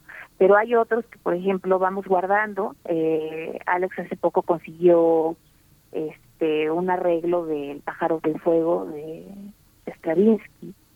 Eh, es una primera edición, es una partitura muy valiosa y que no hemos vendido porque estamos esperando el momento de sacarlo. Eh, le estamos preparando un estuche, etcétera. O sea, vamos preparando ese libro para presentarlo al público, digamos, ¿no? Bueno, perdón, esas partituras, ¿no? También hay una, una, una primera edición de los tres nocturnos de, de Chopin, etcétera, ¿no? Que son cosas que no sacamos luego, luego, sino que vamos eh, y haciéndole su lugar en el mundo de los de las publicaciones, digamos, ¿no? Eh, en el caso de la de los libros en otros idiomas, ahí es un poco más difícil colocarlos en México, ¿no? O sea, si lo vendemos en plataformas, pues sí, obviamente encuentra público más, el público, eh, digamos, en su idioma, ¿no? Pero aquí en México es difícil, solo que los apasionados de los idiomas, pues te encuentran, ¿no? Y tenemos muchos libros en alemán, muchos libros en francés, eh, y la gente en inglés también, la gente llega por ellos, ¿no? De alguna u otra manera, este, se venden poco, pero quien les compra es pues, alguien que ama ese idioma y este y viene por ellos, ¿no? Eh, Max Ramos, me sigo con esta cuestión, un poco lo que preguntaba Miguel Ángel Quemain, si duele dejar ir un ejemplar que puede que puede ser único. Yo lo plantearía lo plantearía en otros términos, eh, de en términos de una exposición pues más amplia, casi museística. Son libros que bien mm, merecen estar eh, en resguardo de, un museo a la mirada de todos, eh, con una eh, apertura mayor. Son títulos, sin embargo, que permanecen en colecciones personales fuera de la vista del gran público. ¿Cómo se ve esa, pues esa decisión? ¿Cómo se siente? ¿Cómo se saborea? O también, sí, cómo, cómo, cómo, cómo se decide, pues, dejar ir un libro para una colección personal que bien podría estar en un espacio más abierto a mirada de muchos. Bueno, eh, yo tuve un primer eh, golpe en 1939 cuando abrí la librería El Hallazgo, que fue la primera librería que fundé. Eh, trasladé, transformé eh, mi, biblioteca personal, que eran de 6.000 volúmenes, eh, para, para poder fundar. Eh, y en ese momento, o sea, fue la gran decisión porque fueron días terribles donde la gente estaba y yo quería tener una especie de matamoscas y darles un manazo a la gente porque tocaban mis libros. Y al mismo tiempo dije que se vendían, entonces eh, me relamía las heridas, me, ponía en un rincón, agachaba la mirada y iba como eh, iba viendo cómo se iban quitando los libros asistí, digamos, a, mi propio, este, digamos, flagelo. Eh, y ese ese aprendizaje fue, eh, digamos, eh, fue difícil, pero después de, de saldada esa esa situación, aprendí a, a, este a no vivir con este con los libros este sino con digamos con los que con los que leo porque en mi mente empecé a decirme a, trabajar el asunto de decir, bueno, ahí en la librería están los materiales que, que tienes. Luego abrimos otra librería, tiene mucho más, eh, los puedes eh, tomar los que leas y a veces el gran, el gran placebo es cuando compramos una biblioteca, aparecen ahí libros muy, muy interesantes, eh, eh, aparece desde el, libro de, este, de El Paricutín del doctor Atl, firmado eh, con sus esténciles este, originales, eh, paseas por el libro, te regusta eso y, y, con eso te quedas. Y entonces ya viene el pase hacia el otro, al que se lo va a llevar. Esto puede ser una institución o puede ser este, un coleccionista yo no no no este, no no fijo digamos este si el eh, si debe ser más para para el, el, coleccionista o más para para una pieza de museo porque te llegas a un punto que te topas con un, muro que es finalmente el comprador que puede ser cualquiera de, estos dos.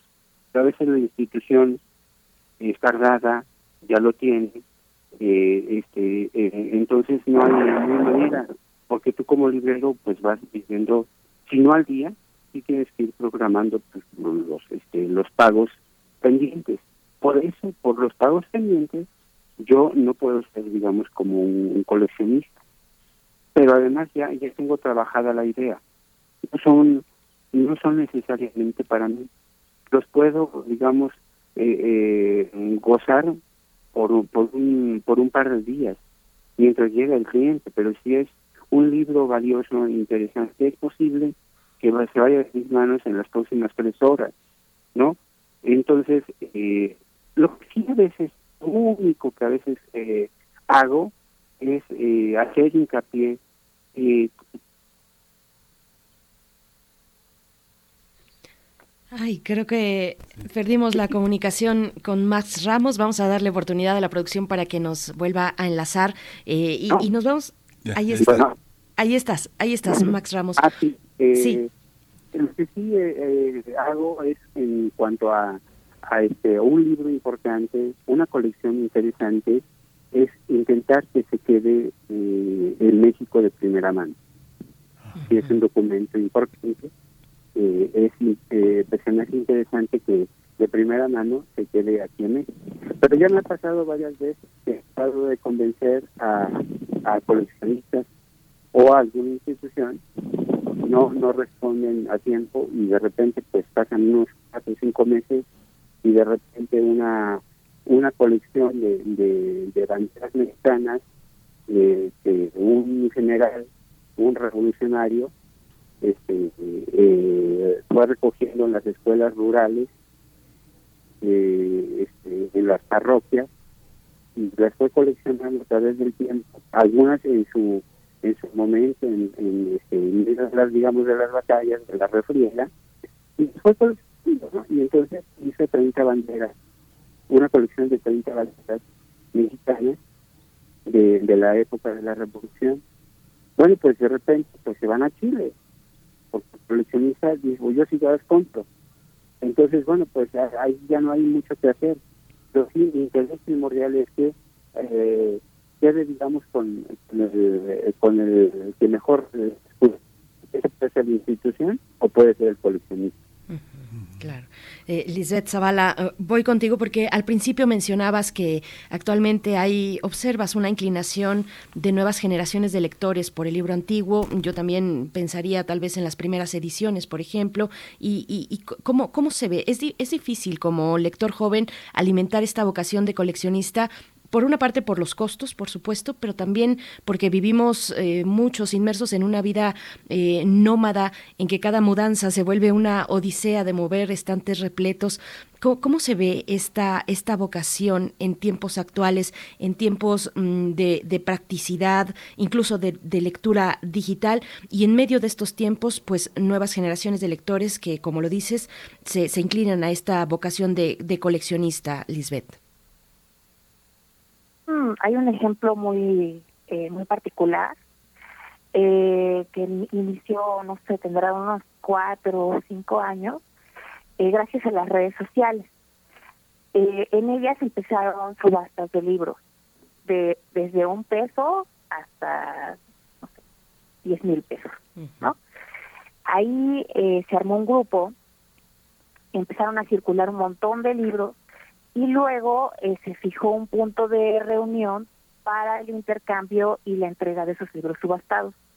Ahí es donde yo puedo ver que hay un interés eh, creciente eh, y muy interesante porque muchos son muy jóvenes, jóvenes que empiezan a darle valor a los libros antiguos, ¿no? Que que por muchos años eran rematados, este, por o tirados a la basura incluso eh, o como cargas, este, como cargas o lastres que van eh, arrastrando las las familias, ¿no? De, los antiguos propietarios.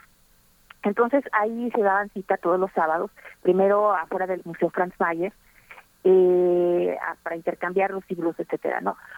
Eh, con la pandemia y, y otras circunstancias, el punto de encuentro cambió y ahora es en San Fernando afuera del Panteón de San Fernando, un lugar muy extraño, este, para intercambiar libros, pero es interesante que cada sábado y a pesar de la pandemia y, de todas las circunstancias de la crisis económica, etcétera, eh, ahí están un montón de personas jóvenes intercambiando, comprando, vendiendo libros y se ha vuelto eh, el sustento de muchos, ¿no? Y de hecho han nacido también proyectos más eh, sólidos como esta, una nueva librería que está en el centro y que seguramente seremos vecinos de esta librería en, un par de meses, eh, de la librería Pollux, ¿no? Eh, ellos eh, bueno, se conocieron ahí algunos, algunos de los socios, este, en este intercambio y luego abrieron un espacio de venta físico, ¿no? Ya un local ahí en Isabel la Católica, ¿no? Entonces, por ejemplo, eh, ahí se me hace súper interesante porque ves los lectores, los coleccionistas, este, los vendedores, ¿no? Y que van creciendo, ¿no? Que se van, eh, van transformando su, eh, su, manera de, de relacionarse con el libro antiguo y todo lo va haciendo más serio, ¿no? Nosotros ahí hemos conocido eh, un montón de libreros bien interesantes, hemos adquirido también algunos libros para nuestra página, para nuestras redes sociales, para las plataformas, que es los lugares donde nosotros vendemos, y este y nos hemos enterado también de un montón de, chismes sobre los libros viejos, ¿no? Entonces, eh, bueno, ahí es donde yo observo este interés. Se me hace muy bonito eh, ver chavos muy, muy chavos realmente que, que le dan valores a los libros. También te das cuenta de qué es lo que valora cada quien. Hay quien valora el contenido nada más, hay quien valora este, la colección, hay quien valora el ilustrador o el diseñador eh, o el editor incluso, ¿no? Eh, por ejemplo, también eh, conversando alguna vez con Max Ramos, él me decía, yo tengo un, un coleccionista solo del primer libro de cada editorial, ¿no? o sea, ese tipo de cosas también se ven ahí, ¿no? Eh, diferentes manifestaciones esta, parte. Liz, eh, fíjate que Radio, Radio UNAM tiene una enorme trascendencia en el marco de la música. Ha sido una radiodifusora que tiene esa posibilidad y el podcast es muy, muy escuchado en todo el país. Y bueno, estamos conectados a, Morelia. Mucha gente se, se queda con primer movimiento y bueno, sabes que está este eh, Las Rosas, el Conservatorio de las Rosas allá y mucha gente que busca libros. ¿Qué encontrar? ¿Qué encontrar en Ciranda? ¿Qué tienen? ¿Qué, ¿qué es lo que vale la pena? Buscar eh, pensando en el pensando en el país. Mucha gente viene este contacta que son melómanos que son musicólogos que son estudiosos y que necesitan de ese repertorio libresco.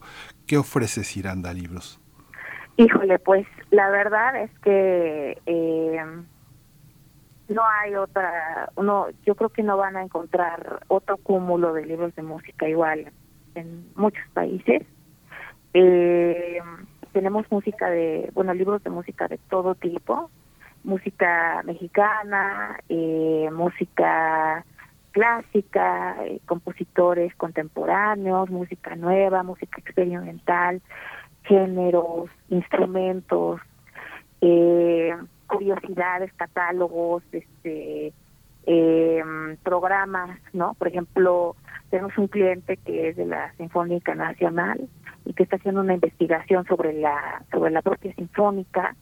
Entonces, bueno, pues le conseguimos todo lo que lo que hay, no incluso catálogos este de programas, perdón, de la de la sinfónica desde, o sea, de cualquier tipo de programa que encontremos.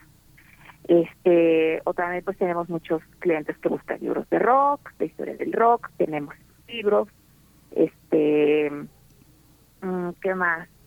eh, cancioneros de música folclórica, este, biografías de, de los músicos, ¿no? De, incluso de músicos por músicos, ¿no? Este y bueno, eh, bueno, pues partituras, un chorro, este, hay dos lotes completos de, de partituras, eh, de música clásica, arreglos, este, partituras completas, unas partituras muy bonitas, ¿no? Diseñadas por, algunas personas eh, históricas, ¿no? Digamos, en el, en el diseño. Eh, ¿Qué más? Yo estoy revisando por aquí el sitio y me encuentro con un título que, que es Las canciones lesbianas de Sid, ¿no? De... bueno, qué, qué, interesante darse eh, una vuelta de verdad, esta, esta que pertenece a la colección Raros y Exquisitos. Raros y exquisitos, perdón. Y eh, justo eh, esos también son curiosidades. Max seguramente tendrá otros en su librería. Este, eh, ese, de ese libro encontramos varios, tenemos varios ejemplares. Este, primero fueron publicados en España y luego, eh, años después, fueron publicados en México.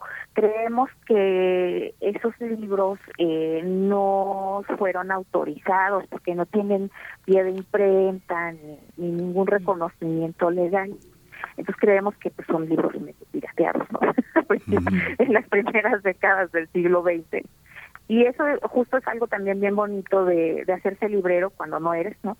Eh, inicialmente, nosotros que nos hemos hecho libreros a lo largo de, estos años, es que eh, pues te vas enterando de un montón de prácticas, ¿no? De la edición, eh, por ejemplo esta, ¿no? Que también, por ejemplo, tenemos otro libro de que está firmado como Ediciones mí en México. Entonces lo, lo compramos porque se nos hizo curioso justamente que fuera CENIT México, cuando era una editorial española, ¿no? De, de los de finales de los años eh, 20, principios de los 30, antes del estallido de la guerra civil. Entonces, eh, pues también lo compramos por eso y, nosotros le damos un valor bibliográfico eh, a ese tipo de, detalles, ¿no? En el caso de las canciones lesbianas, que te digo que es una colección más grande, y tenemos también algunos de los títulos, otros de los títulos de esa colección, pues eh, también es interesante que pues descubrir que o intuir ¿no? Que esas ediciones no fueron autorizadas, ¿no? Eh, en este caso, pues eh, no sabemos si por eh, el motivo fue la venta del libro como tal, el interés por el libro o la curiosidad bibliográfica o por qué decidieron sacarlo aquí en México a pesar de los pesares. En el caso, este el ejemplo que te pongo de CENIT, fue porque ahí, ahí se nos hace interesante intuir que fue un interés ideológico, ¿no? Eh, es un libro político, eh, comunista, etcétera, ¿no? Entonces, pues creemos que, que ellos retoman ese proyecto para darle promoción a, a sus ideas, ¿no? Entonces, eh, bueno, pues son las cositas que vamos descubriendo.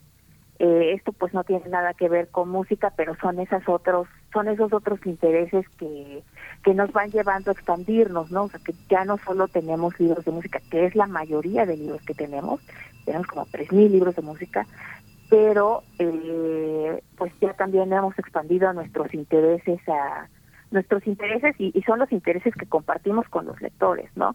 Estas curiosidades bibliográficas, los libros de arte, de arte contemporáneo, muchos libros ilustrados, las primeras ediciones de Era, este, eh, no sé, algunos, pues libros del exilio, ¿no? Libros de fotografía. Por ejemplo, hace ratito que hablaban de los bibliotecarios, últimamente conocimos una bibliotecaria de la UNAM que nos pide muchos libros de fotografía y es interesante que cómo ella va alimentando este acervo, ¿no? Y entonces nosotros no vendíamos tantos libros de fotografía, pero pues ahora ya vamos también, pensamos en ella cuando adquirimos nuevos libros, ¿no? Entonces, este, pues compramos más cosas y le avisamos y ella ya, ella, eh, digamos, le avisamos antes que a nadie, ¿no? Sí, qué pasión, eh, Liz. ¿Eh, ¿Perdón? No digo, qué pasión, qué pasión. Digo, se nos acaba un poco el tiempo, pero bueno, quería nada más cerrar con, con el, un último comentario de Max Ramos, porque yo creo que le, le debemos mucho. El hallazgo ha sido una gran librería, las librerías que están bajo su su, este, su mano son verdaderamente extraordinarias. Un poco nada más una, una breve reflexión, Max, eh, sobre dónde, dónde el hallazgo de pronto cerró con la pandemia, cerró las puertas, eh, solamente atendía algunos clientes que tenían ya como un contacto muy cercano contigo, con la librería. ¿Dónde, dónde, dónde los encontramos? ¿Dónde, dónde está esa, esa librería tan celosamente cuidada, tan, tan, que cobija tantos lectores, Max, para un poco para cerrar esta conversación. Sí, eh, el hallazgo está en la, número 30, en la Condesa, que es, digamos, la, la sede primordial de este de nuestras librerías. y la otra, la más grande, o sea, hija de del hallazgo, eh, Jorge Cuesta, está eh, en la calle Pulsos, en la Juárez. Ahí, ahí nos encontramos. Y la verdad es que eh, eh, bendito el, momento en que eh, Iranda este, está, digamos, eh, abriendo está, también a otras a otros momentos de dentro del mundo actual como esto de la fotografía que nos dice porque de repente este también poner digamos como otros elementos alrededor de un tema digamos general lo que permea este, la belleza Iranda que son los de música de repente le da su, toque especial. ¿no? Entonces me, agrada mucho eso. Ha sido un deleite conversar con ustedes. Muchas gracias. Invitamos a la audiencia a que se acerque a cirandalibros.mx y bueno, eh, poder, si, si, si están interesados, si ya tienen largo camino, pues adentrarse un poco más y si no, pues dejarse asombrar eh, por estas colecciones. Muchísimas gracias, Lisbeth Zavala. Nos, nos encontramos en la librería próximamente. Gracias. Eh, bueno, nada más eh, quería comentarles que vamos a abrir un espacio físico eh, próximamente. Seguramente seremos vecinos de Pollux en el Centro Histórico de Isabel la Católica. ya les haremos llegar la, la información cuando esté todo listo.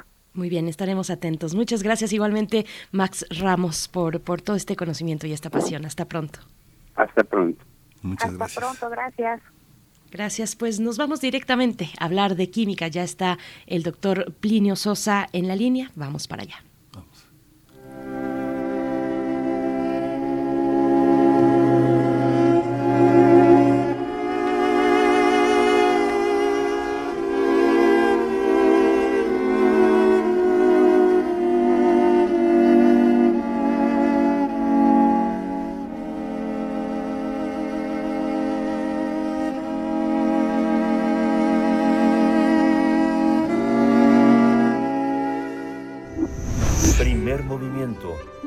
Hacemos comunidad en la sana distancia.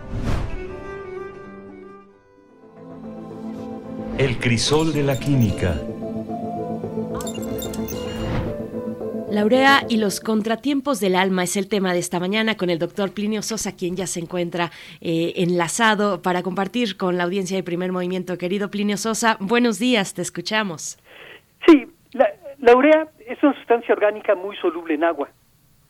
Se forma principalmente en el hígado como producto final del metabolismo de las proteínas.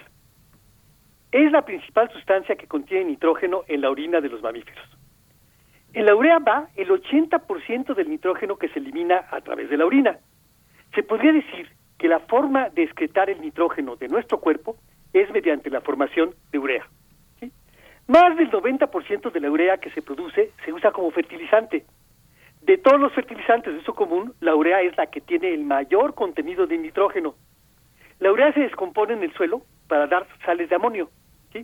Eh, ese ion amonio es el que es absorbido por las plantas. Aunque en algunos suelos las bacterias oxidan al amonio para producir sales de nitrato, pero el ion nitrato también es un nutriente muy útil para las plantas. Además, se emplea en la fabricación de múltiples y diversos materiales y productos.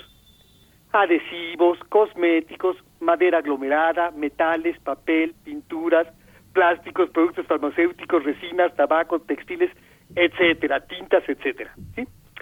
La urea se utiliza también en cremas dermatológicas para promover la rehidratación de la piel. Eh, y es útil en enfermedades de la piel como la psoriasis, la dermatitis o la ictiosis. También se puede utilizar para suavizar las uñas. La urea se usa, además, en los convertidores catalíticos para eliminar los óxidos de nitrógeno que emiten los motores diésel, por ejemplo. Dentro del motor, la urea se descompone dando lugar a la formación de amoníaco. El amoníaco producido reacciona con los óxidos de nitrógeno y como productos de la reacción se obtienen nitrógeno y agua, o sea, aire y agua.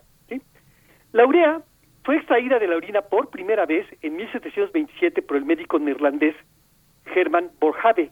¿sí? ¿Quién sabe cómo se diga, no? En neerlandés.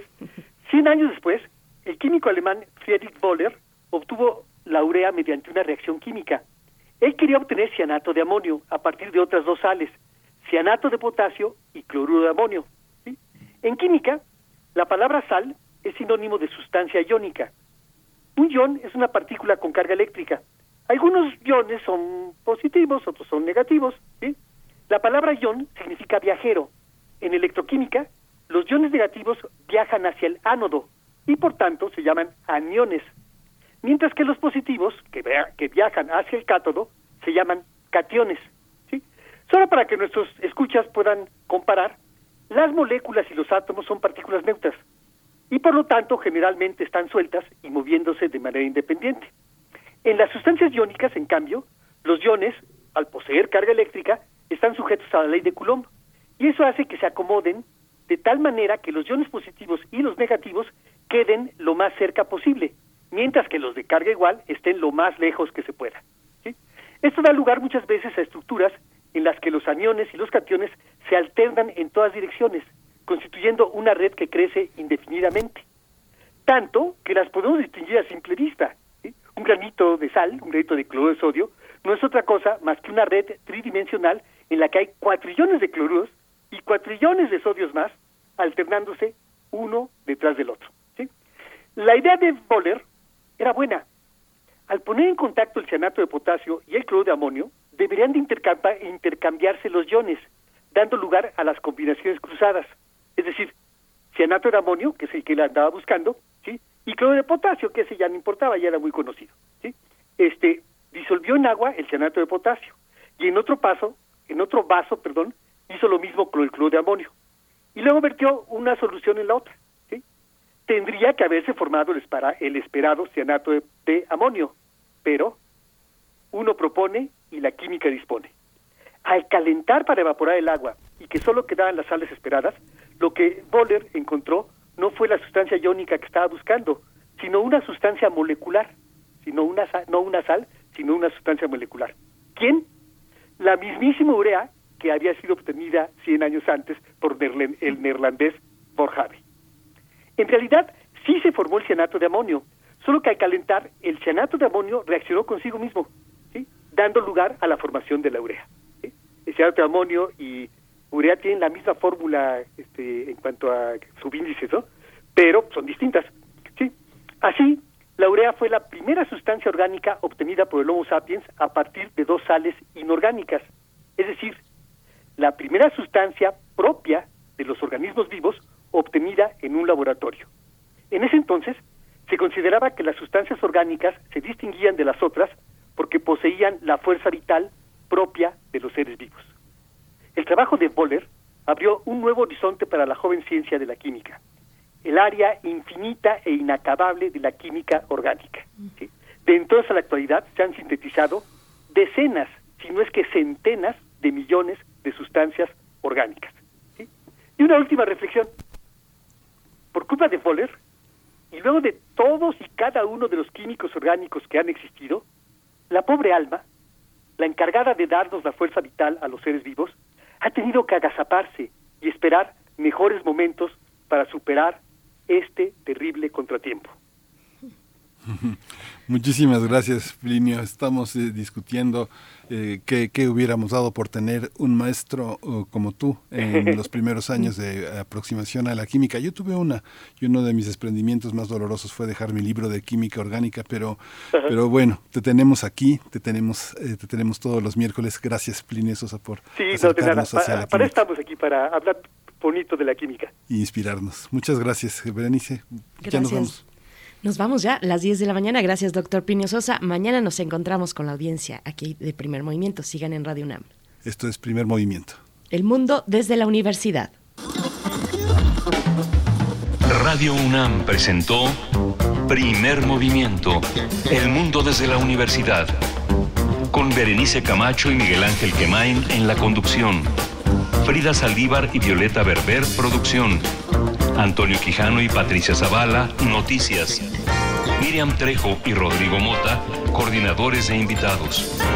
Tamara Quirós, redes sociales. Arturo González y Socorro Montes, operación técnica. Servicio social, Lisette Pérez e Iván Chavarría. Locución, Tessa Uribe y Juan Stack. Quédate en sintonía con Radio UNAM. Experiencia sonora.